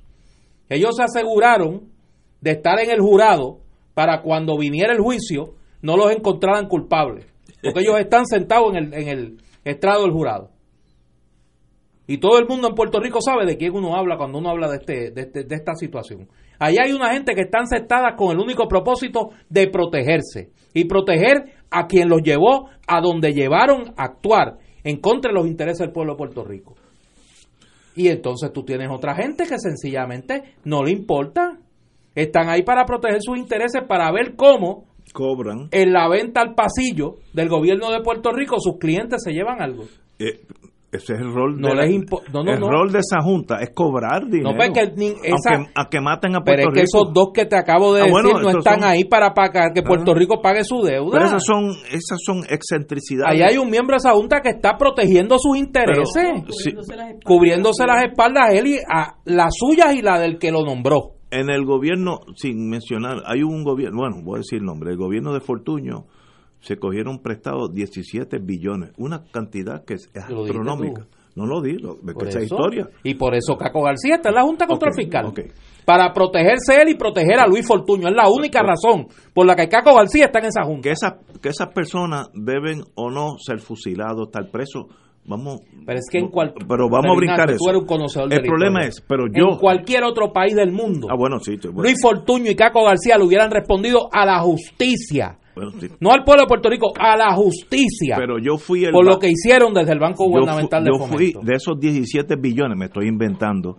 Yo, Banco de Berlín, confié en el prospecto que ustedes me enviaron, endosado por el gobierno de Estados Unidos, el, el Security and Exchange Commission, toda esa cosa, y yo le presté un billón.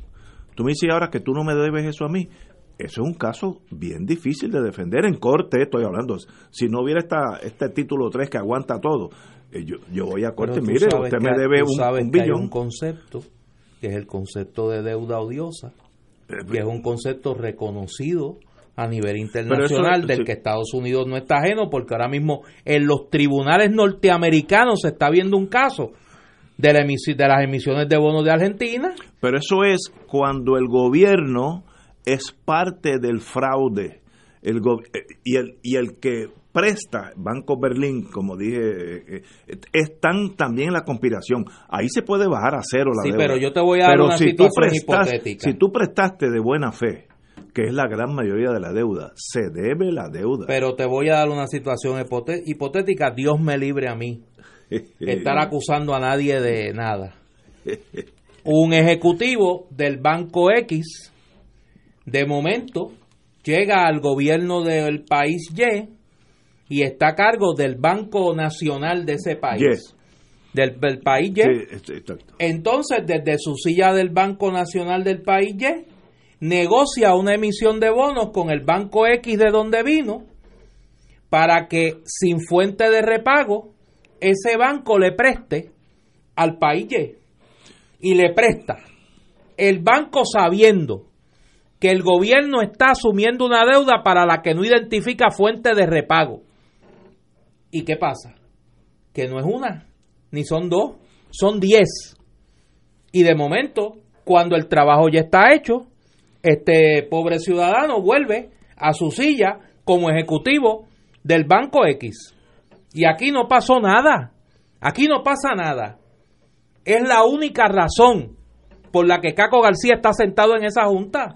Y aquí nadie de los miembros de la Junta del Banco Gubernamental de Fomento, bajo Luis Fortuño, ni el propio Luis Fortuño han tenido que responder ni a una vista legislativa contra ese crimen al pueblo de Puerto Rico. Ahora le van a hacer un busto, que ese es el colmo de los Por eso es que, yo es que plan- estamos- por eso es que planteo Ignacio. Necesito Lo que pasa es que tú lo estás viendo Desde el punto bancario, yo abogado Claro, del y Banco lo de que yo Berlín, te estoy queriendo y ustedes decir tienen el otro bando. que aquí no no yo no tengo eso- ningún bando yo tengo el bando del pueblo de Puerto Rico Pues ese es un, y hay, abogado. y hay una situación donde tú tienes una junta contaminada, vamos a ponerla así. que tenía una no no no que tenía una responsabilidad Sí. fiduciaria de defender los mejores intereses del pueblo de Puerto Pero- Rico y tienes un banco tienes un banco que tenía la responsabilidad como institución bancaria de velar por la legalidad de esa transacción. ¿Tú no te has preguntado por qué ninguna de esas casas de corretaje existe en Puerto Rico ahora mismo? Todas las casas de corretaje que le prestaron al pueblo de Puerto Rico, ninguna está aquí. Ninguna está aquí. Prestaron, Mira, endeudaron al pueblo de Puerto Rico y se fueron de aquí. Yo- Nadie se ha preguntado Sí, eso. muy bien, pero ¿Dónde están las casas de corre- las casas que le prestaron al pueblo de Puerto Pero- Rico? La banca que estaba aquí, que sabiendo que ese gobierno no tenía fuente de repago le prestó. ¿Dónde están? yo se fueron entiendo, todos. ustedes serían abogados del pueblo de Puerto Rico, excelente, y esas son las alegaciones. Yo te puedo decir que el banco, el abogado del Banco de Berlín, que va a ir de Nueva York, que sabe la- el, el mundo bancario internacional para arriba y para abajo, va a decir, mire, ustedes me deben dos billones, yo se lo presté confiando este prospecto y yo se lo presté y ustedes lo cogieron y lo quemaron en lo que sea, se lo robaron o lo que sea, pero a mí me lo deben. Ese es un caso, no es un caso fácil de ganar los casos no se ganan o no se pierden hasta que se ganan. Sería Ahora, así si el Banco de Berlín, para seguir tu ejemplo, tuviese las manos limpias. Seguro, no, seguro. Yo parto, no, no, no, que yo estoy planteando es que no la tienen, claro. Y por eso la negativa a auditar la deuda, es que, Pero es que llegamos al punto, si hay clean hands, concepto anglosajón, manos limpias, de, de Banco de Berlín, se le deben.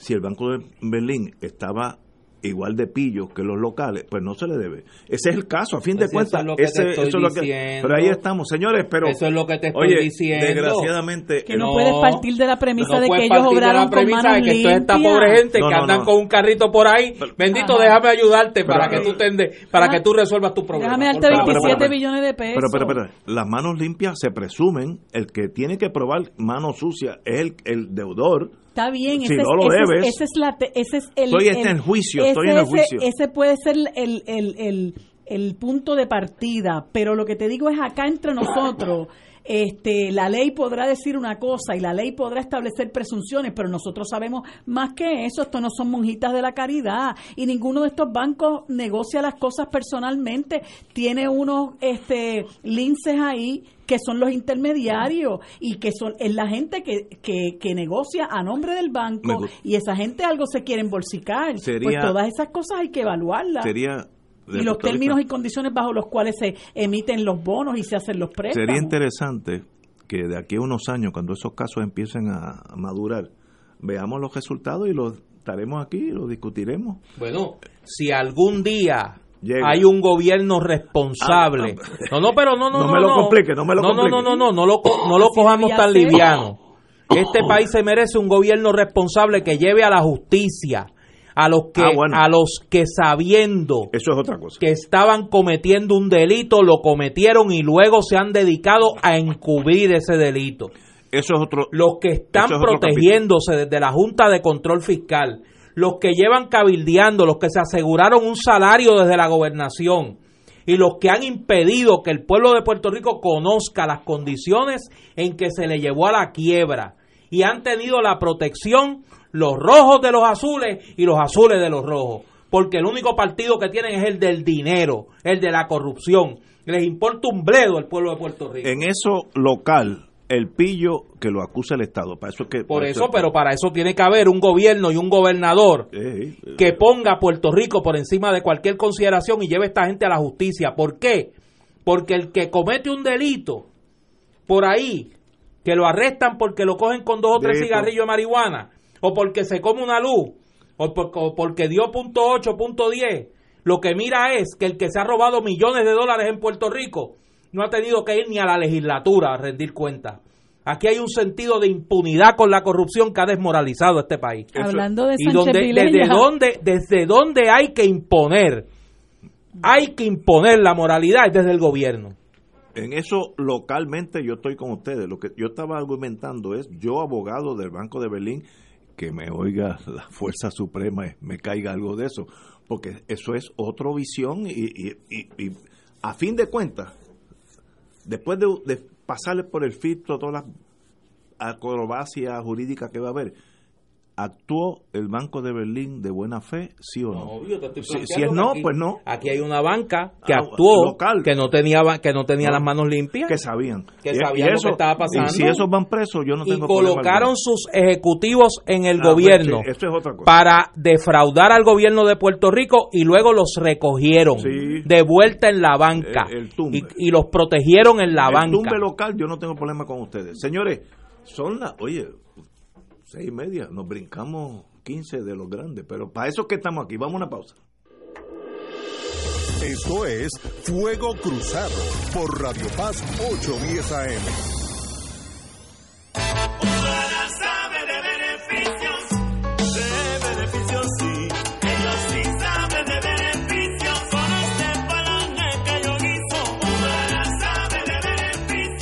Beneficiario de Medicare Platino, conoce Humana Gold Plus y disfruta beneficios que te ponen a cantar. Llama a un representante autorizado de ventas de Humana hoy al 1-800-201-5781. Disponible todos los días de 8 a.m. a 8 p.m. Verifica si eres elegible para afiliación. Humana Gold Plus HMO DESNP es un plan de cuidado coordinado con un contrato Medicare Advantage y un contrato con el programa Medicaid en Puerto Rico. La afiliación a este plan de Humana depende de la renovación del contrato.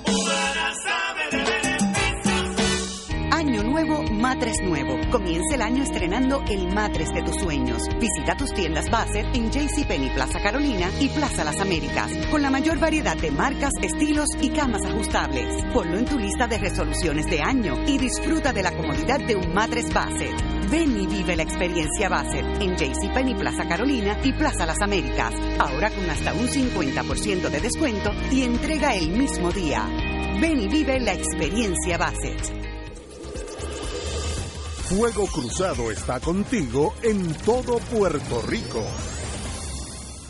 Descansa en toda tranquilidad, dejando en manos confiables y de calidad humana a su ser amado. Semin Elderly Home le ofrece cuidado 24 horas, dietas especiales por nutricionista certificado, terapias, recreación, estilista, capellán, cuarto privado y semiprivado, aire acondicionado, cable, televisión, cisterna y planta. Semin Elderly Home, proyecto de amor, Sierra Bayamón, sexta sección, frente a Hotel Hyatt y Parque de la Ciencia en Bayamón. 787 638 8780 somos familia. Ven a celebrar los 60 años de Claridad, el periódico de la nación puertorriqueña, en la gran fiesta del pueblo que es el Festival de Apoyo a Claridad. Del 21 al 24 de febrero, en los predios del Irán Bithorn, disfruta de la mejor música, artesanías, comidas y mucho más. Festival de Apoyo a Claridad. No te lo pierdas, allá nos vemos. Auspician Medalla, Malta India, Palo Viejo, Cotizar, Sky Vodka, Palo Ready, Coca-Cola, Dasani, Minute Maid, Radio Oro, Radio Paz, Cooperativa Senogandía, Indulac y Constellation Health. Restaurante y marisquería Reina del Mar, donde se come el mejor marisco fresco y los mejores precios. Festival de langosta fresca del país, dos libras en su plato por 39.95, un acompañante preparada a su gusto, variados cortes de pescado, carnes exóticas y ensalada de mariscos. Disfruta de una deliciosa paella y una extensa carta de vinos. Diariamente ofrecemos serenata de bacalao y cabrito guisado deshuesado. Nuestros platos están confeccionados con ingredientes frescos para un sabor gourmet internacional.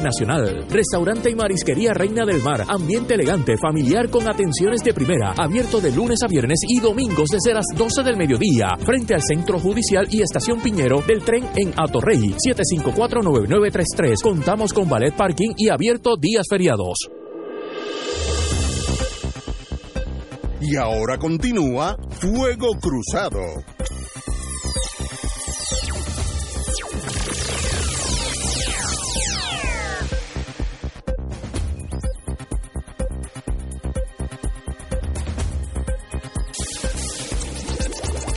Back in the USA. Gracias a los amigos y amigas que nos mandan sus posturas divergentes, algunas.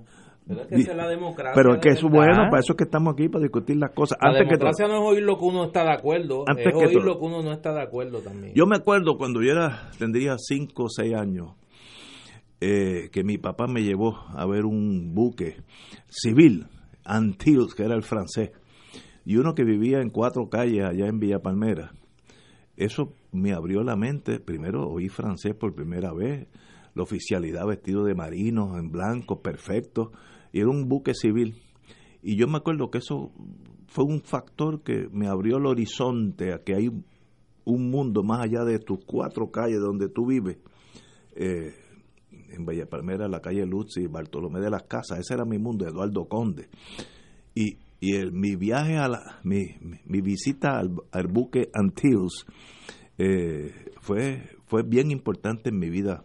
Y ahora mismo usted, padre, le puede dar ese privilegio a su hijo o hija, visitando el buque escuela Sebastián Elcano, Juan Sebastián Elcano, Depende. que está aquí hasta el sábado, Depende. pero no diga eso que Depende. usted usted Uno ahí que le dieron una. Bueno, no. En diría una salsa. Sí, sí, pero, pero es que se, se- los en la muchachos Toro decían una catimba. sí, pero es que a veces los muchachos se meten cuatro palos, pero eso es aparte.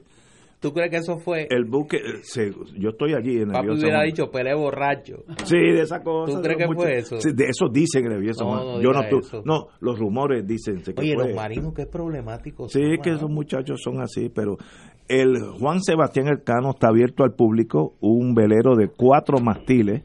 Hay dos en el mundo, el Esmeralda en Chile y Juan Sebastián Elcano español. Son sister ships, hicieron los dos en el norte de España y está aquí hasta el sábado, está abierto al público. Eh, no tengo las horas aquí, pero estoy seguro que, que, si van allí le van a decir. Y es podría ser un para un hijo o una hija una experiencia única, ver un mundo que uno desconoce y ver la marinería con sus uniformes tan bonitos, gente fina. En Génesis yo estaba lleno de los guardias marinas, estuve hablando con algunos de ellos. feliz? No, yo estuve, me, senté con ellos, hablamos, gente buena, lo, mejor del mundo. Me identifiqué como oficial de la marina también y me trataron de capitán, eh, fue extraordinario. Gente bonita en el sentido que es, representa como los mejores como en los mejores tiempos. Oh, ah, no, él está feliz. Yo conozco mi gente, él está feliz. Extraordinario y ellos vienen a Puerto Rico. En Puerto Rico hay mucha comunidad española que los visitan, algunos tienen hasta parientes. Me hablaron de todas esas cosas, así que qué bonito que estén aquí y el padre o la madre que quiere llevar a su hijo o hija hasta el sábado. El sábado zarpan, van para Colombia y de Colombia brincan, creo que Jamaica, por ahí, por ahí, pero van a estar dando bandazos por el Caribe eh, y luego eh, bajan por Sudamérica. Juan Sebastián Elcano, un buque escuela de la marinería de España, eh, queridos amigos todos. Oye, para quedarnos así en temas marítimos, tengo una aquí, la guardé para el, para el final, porque yo sé que es un tema que te, te, te llega al corazón Hoy el senador y amigo Juan Dalmao radicó una resolución, la resolución del Senado 997, para investigar el efecto que pudo haber tenido en el servicio de lancha de Vieques y Culebra, el que la Administración de Transporte Marítimo le alquilara una lancha a un ricachón. En horas de tráfico a un millonario. Para un parisito, tú sabes. Pari, bueno. Fíjate, yo, yo entiendo eso, como que los muchachos necesitan. Pero mira, eh, yo he dicho que ese servicio es tan y tan bizantino, es una cosa espantosa que yo creo que debe eliminarse totalmente y privatizarse. Pero es que ahora mismo estamos hablando de lanchas privadas a las que el gobierno le paga 15 millones de eh. pesos por alquilar esas lanchas. Entonces se resulta que no están dando buen servicio tampoco, que dejan la gente arrollar, que se llevaron una para transportar gente, creo que de Cataño a, al viejo San Juan para las fiestas de la calle San Sebastián, y ahora le alquilan una a un riquitillo que se va a casar y dejan a la gente de Vieques también este este eh, sin servicio. O sea no es cuestión de que, no es cuestión de que se privatice o no que es lo que siempre buscan estos gobiernos neoliberales. Hay que deteriorar los servicios públicos para que la gente reclame la privatización. Nosotros podemos hacerlo. Aquí hay gente comprometida, competente, apta para hacer las cosas, pero estos individuos en manos de quien está la administración pública, lo que quieren es beneficiar siempre al interés privado. Entonces, ¿cómo yo lo beneficio? Pues yo voy a deteriorar el, el servicio público. Eso fue lo que hicieron con la Autoridad de Energía Eléctrica la saquearon, no le dieron mantenimiento, empezaron a enriquecerse, a sacar chavos de ahí un montón de gente, la desmantelaron, la quebraron y ahora hay que privatizarla. Y eso es lo que han hecho con la Autoridad de Transporte Marítimo y, lo, y el saldo es que tienen a la gente de Vieques y Culebra en un constante atropello. Y es una situación de abandono que esto llora ante los ojos de Dios. Lo que se ha hecho al tras, a trasladar el terminal de Fajardo a Ceiba es una barbaridad, porque los cuentos de horror empiezan y no terminan, en el sentido del lugar donde está, que aquello es un fanguero, que aquello es un chiquero, que lo que tienen son letrinas para poder ir al baño, se han caído mujeres envejecientes y encima de eso cogen las lanchas por las que paga el pueblo de Puerto Rico para dárselas a un riquito para que se cague, perdón, para que se case, ay, perdón, me van a botar de aquí, para que se case. Y entonces cogen otras para darle pon a la gente en las fiestas de la calle San Sebastián. O sea, esto es un abuso. Y yo lo que digo es, ¿cómo es posible que aquí no haya sensibilidad alguna por el sufrimiento en el que está por el que está atravesando nuestra gente más necesitada. Es una cosa que, que, o sea, la insensibilidad es tal que yo no me explico realmente cómo aquí la gente ya no ha hecho lo que está haciendo la gente en Haití ahora mismo, que están quemando medio mundo este y, desmantelando aquello, porque es que ya llega un punto en que la indignación no, no permite que uno se quede de, de brazos cruzados y yo no sé qué es lo que estamos esperando aquí con tanta bofetada que estamos cogiendo. Mira, sea el sistema público o privado, el de Vieques y Culebra, usted tiene que experimentar llevar a Culebra un viernes, un, viernes o los, días de mucho tráfico, vaya al muelle, sea Fajardo, sea Ceiba, el que usted escoja, para que vea lo que es un caos, aún hoy, un caos. Yo no puedo creer que yo no puedo comprar un boleto de antemano para el miércoles que viene yo tener una reservación en, esa embarcación.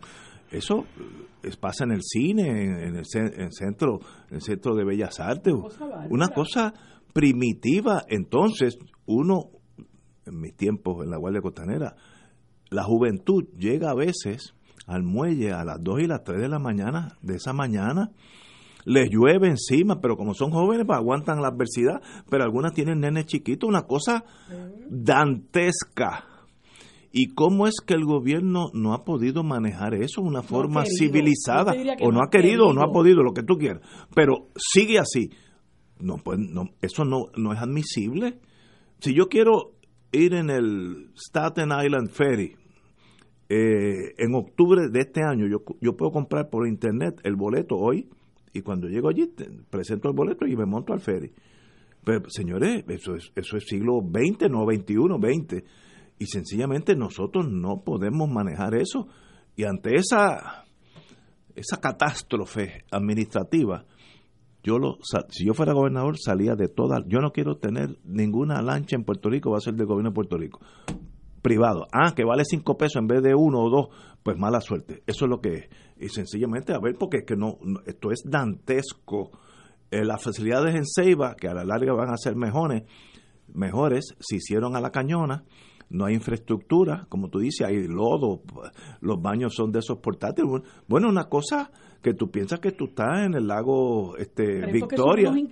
No, no, pero estipulado las cosas se pueden hacer bien. las cosas se pueden hacer bien cuando tú tienes compromiso con la gente. Pero ¿y por qué no pasa? ¿Por qué no pasa? Porque no tienen compromiso, pues porque ellos lo que quieren es utilizar el gobierno y el poder que tienen para enriquecerse y enriquecer a la gente que le financia las campañas. Ahí está la experiencia. Y si se da un buen servicio, ¿no sería aún mejor para los políticos? Yo creo que, hasta ganarían que ellos no les importa, porque lo que quieren es enriquecerse y sacar el billete. Y después, si no me eligen de nuevo, bueno, pues me, fui, como dicen en el campo, me fui buchú y cojo las de Diego, como dijo este el Mesías, padre del actual gobernador, ahí les dejo ese desastre y se va tan ancho se va a disfrutar su billete para Virginia. mira lo que hizo, mira lo que hizo Fortuño. Fortuño fue un desmadre tras otro y un desmán tras otro. Fortunio llegó al extremo de darle un contrato al bufete para el que trabaja hoy día. Le dio un contrato como gobernador y después le pagaron el favor y él se fue muy feliz, ahí les dejó con su desastre y ahora vive como un pachá en Washington, D.C. y se pasa cabildeando en contra de los mejores intereses nuestros ese individuo que ha sido el que más deuda pública ha emitido en este país, el que vendió los, las, carreteras, eh, los expresos 5 y 22 y ahora forma parte de la junta de directores de los que administran esas esas esas este expresos. O sea ese individuo es un truán. Y no pasa nada, no pasa nada, hasta un busto le van a hacer. O sea, pero ¿hasta dónde nosotros vamos a llegar? Mira, ninguno de esos, de, de, estos personeros de la clase política ha tenido que coger transporte público. Exacto. Ninguno de ellos ha tenido que ir a comer por necesidad, no por diversión. No ha ido a escuela pública. A un restaurante de comida rápida. Ninguno de ellos ha ido a la escuela pública. Ninguno de ellos ha tenido que ver a sus padres tomando la decisión de si tienen que pagar la luz o el agua o si, o si pueden comprar sus medicinas. Ninguno de ellos ha tenido que sentarse con sus hijos que tienen una discapacidad o una condición que eh, requiere una atención particular a decirle que no pueden hacer nada sencillamente porque no hay las facilidades en la escuela pública. Ninguna de ellas, en el caso de mujeres, o ninguna de las esposas de muchos de esta clase política, ha tenido que montarse con sus hijos pequeños en una guagua pública para poder ir a estudiar y terminar una carrera. No saben lo que es la necesidad, no saben lo que es la precariedad y por eso no les importa. Viven en una burbuja donde lo único que están pensando es cuál es el próximo tumbe. Y el problema es que los corruptos y los buscones buscan la manera de unirse quienes nos dividimos permanentemente somos la gente honesta en este país. La gente que tiene que trabajar, la gente que vive en la precariedad, la gente que tiene que sacrificarse todos los días. Nosotros buscamos las maneras de mantenernos divididos. Y si los honestos no nos unimos, los corruptos van a seguir ganando. Los mediocres van a seguir ganando. Señores, tenemos que una pausa siete menos cuarto. Esto es Fuego Cruzado por Radio Paz 810 AM. Diariamente en nuestra cocina algo delicioso se cuece en la olla. Se escucha el cortar de la cebolla y el triturar de los ajos. En Freshmart utilizamos ingredientes frescos sin aditivos ni preservativos. En el deli encontrarás la mejor variedad de desayunos, almuerzos y cenas, pizzas artesanales y más. Los mejores especiales de la semana para comer sano y sabroso. Explora la variedad de ofertas más saludables. Ven a Freshmart en Aguadilla, Caguas, Carolina, Condado, Guaynabo y Atorrey. Freshmart es para todos. Sabe de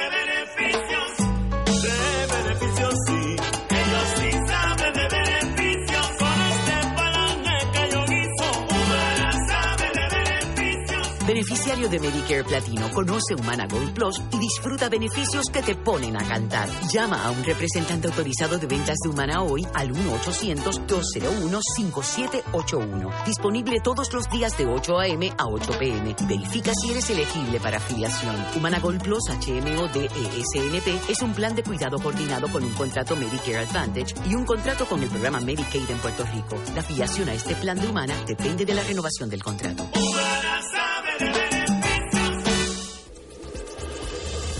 Fuego Cruzado está contigo en todo Puerto Rico. La tecnología avanzada al cuidado de su salud tiene un nombre. Advanced Imaging Interventional Center. Siempre con innovadores servicios en radiología diagnóstica y un personal certificado brindándole confiabilidad con resultados más certeros en todas sus pruebas. Ofrecemos MRI, tomografía computadorizada, angiografía digital, neuroradiología, sonografía y ahora con nuestro nuevo servicio avanzado de PET-CT para pruebas de alta eficiencia. Advanced Imaging, edificio Arturo Cadilla, Centro Médico San Pablo Bayamón, 269-2442. Escucha los sábados a las 5 de la tarde para servirte un programa del Colegio de Profesionales del Trabajo Social de Puerto Rico con los temas de interés a la comunidad. Recuerda, los sábados a las 5 de la tarde para servirte por Radio Paz 810. Y ahora continúa Fuego Cruzado.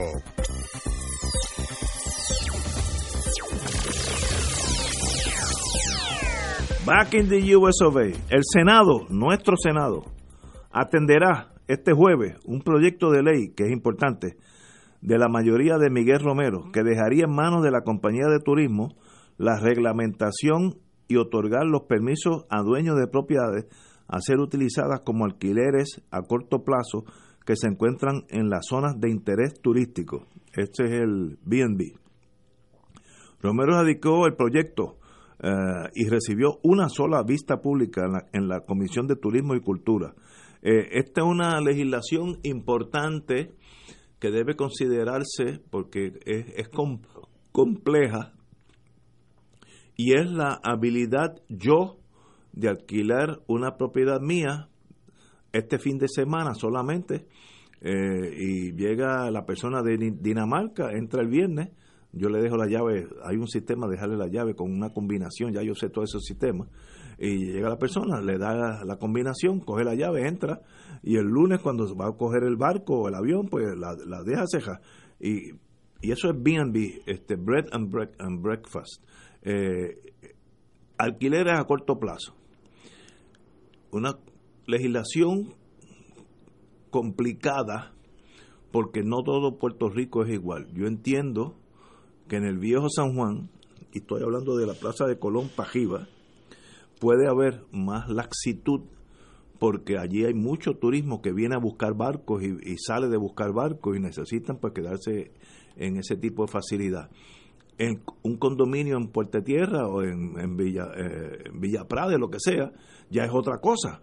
Eh, tú, tú quieres, el, el gobierno puede eh, reglamentarlo para que sea en esos otros lugares que sea de más plazo, un mes, dos meses, seis meses. Eh, así que una legislación importante que puede cambiar la estructura de ocupación de varios condominios o de propiedades multifamiliares. Eh, en Europa hay mucha experiencia con eso, llevan décadas con esto, en, en Italia se llama pensiones, que es sencillamente como un, cuarto que te alquilan en la casa de una persona y, y- tú duermes allí y pagas 10 dólares y al otro día te vas. Eh, eso es una cosa y otra cosa es que un condominio se torne eh, un, centro de turismo eh, pequeño de, de día a día y cambia la naturaleza de la vivencia en ese condominio. Así que una legislación compleja que hay que darle cabeza, eso no es a la cañona, se pueden estudiar los casos de Europa, sí, lo que ha funcionado, que no ha funcionado, para nosotros no tener que inventar la rueda. El viejo San Juan para mí es una excepción, porque allí sí yo veo tráfico casi diario de turismo entrando y saliendo, pero en Puerto Tierra, en Isla Verde, yo no veo ese, ese, ese momentum de personas extrañas entrando y saliendo. ¿Qué va a pasar? No sé. Néstor.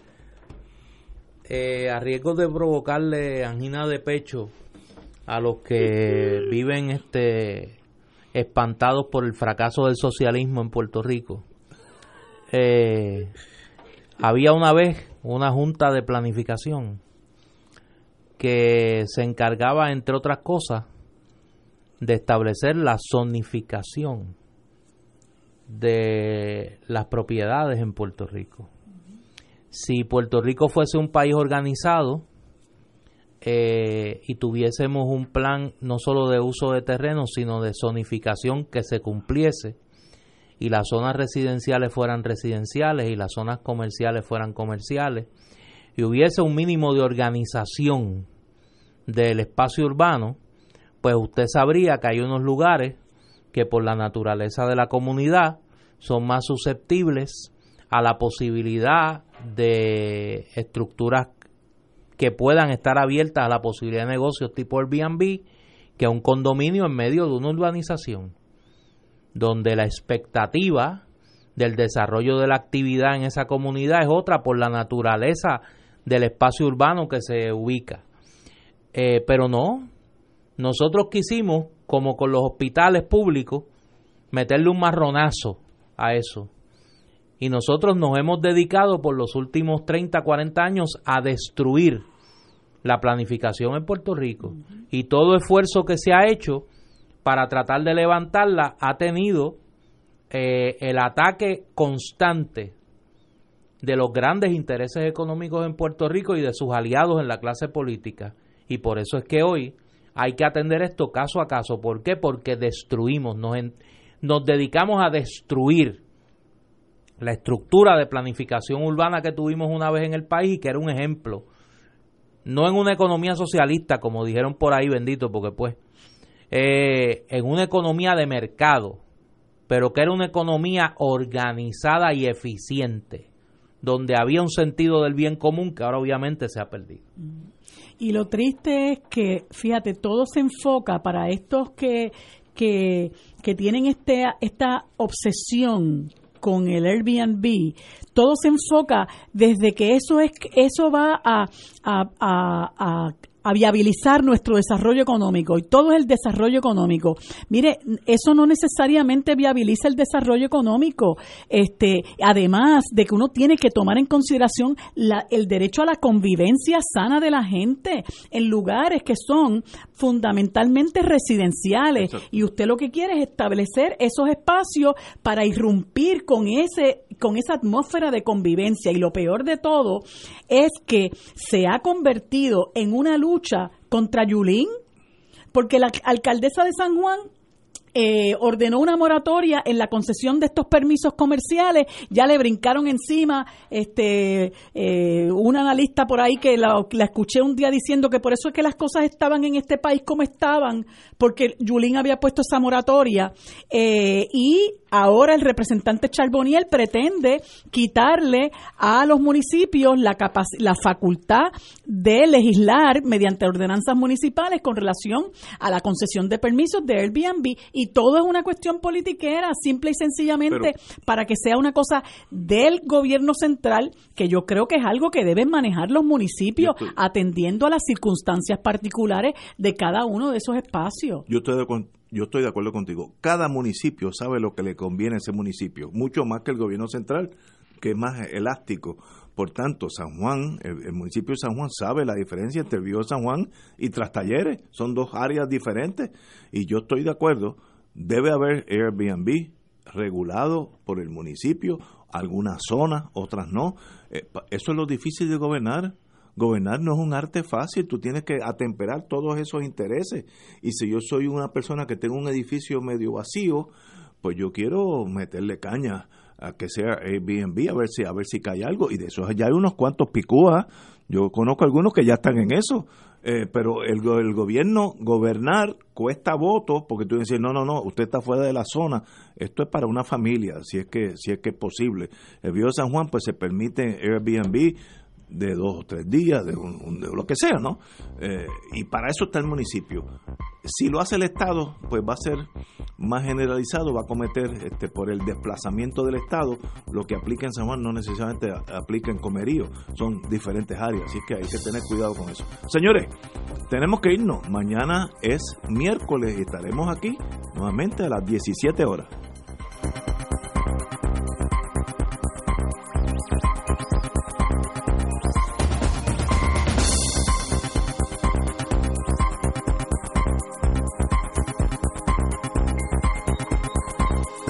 Esta emisora y sus anunciantes no se solidarizan necesariamente con las expresiones vertidas en el programa que acaban de escuchar.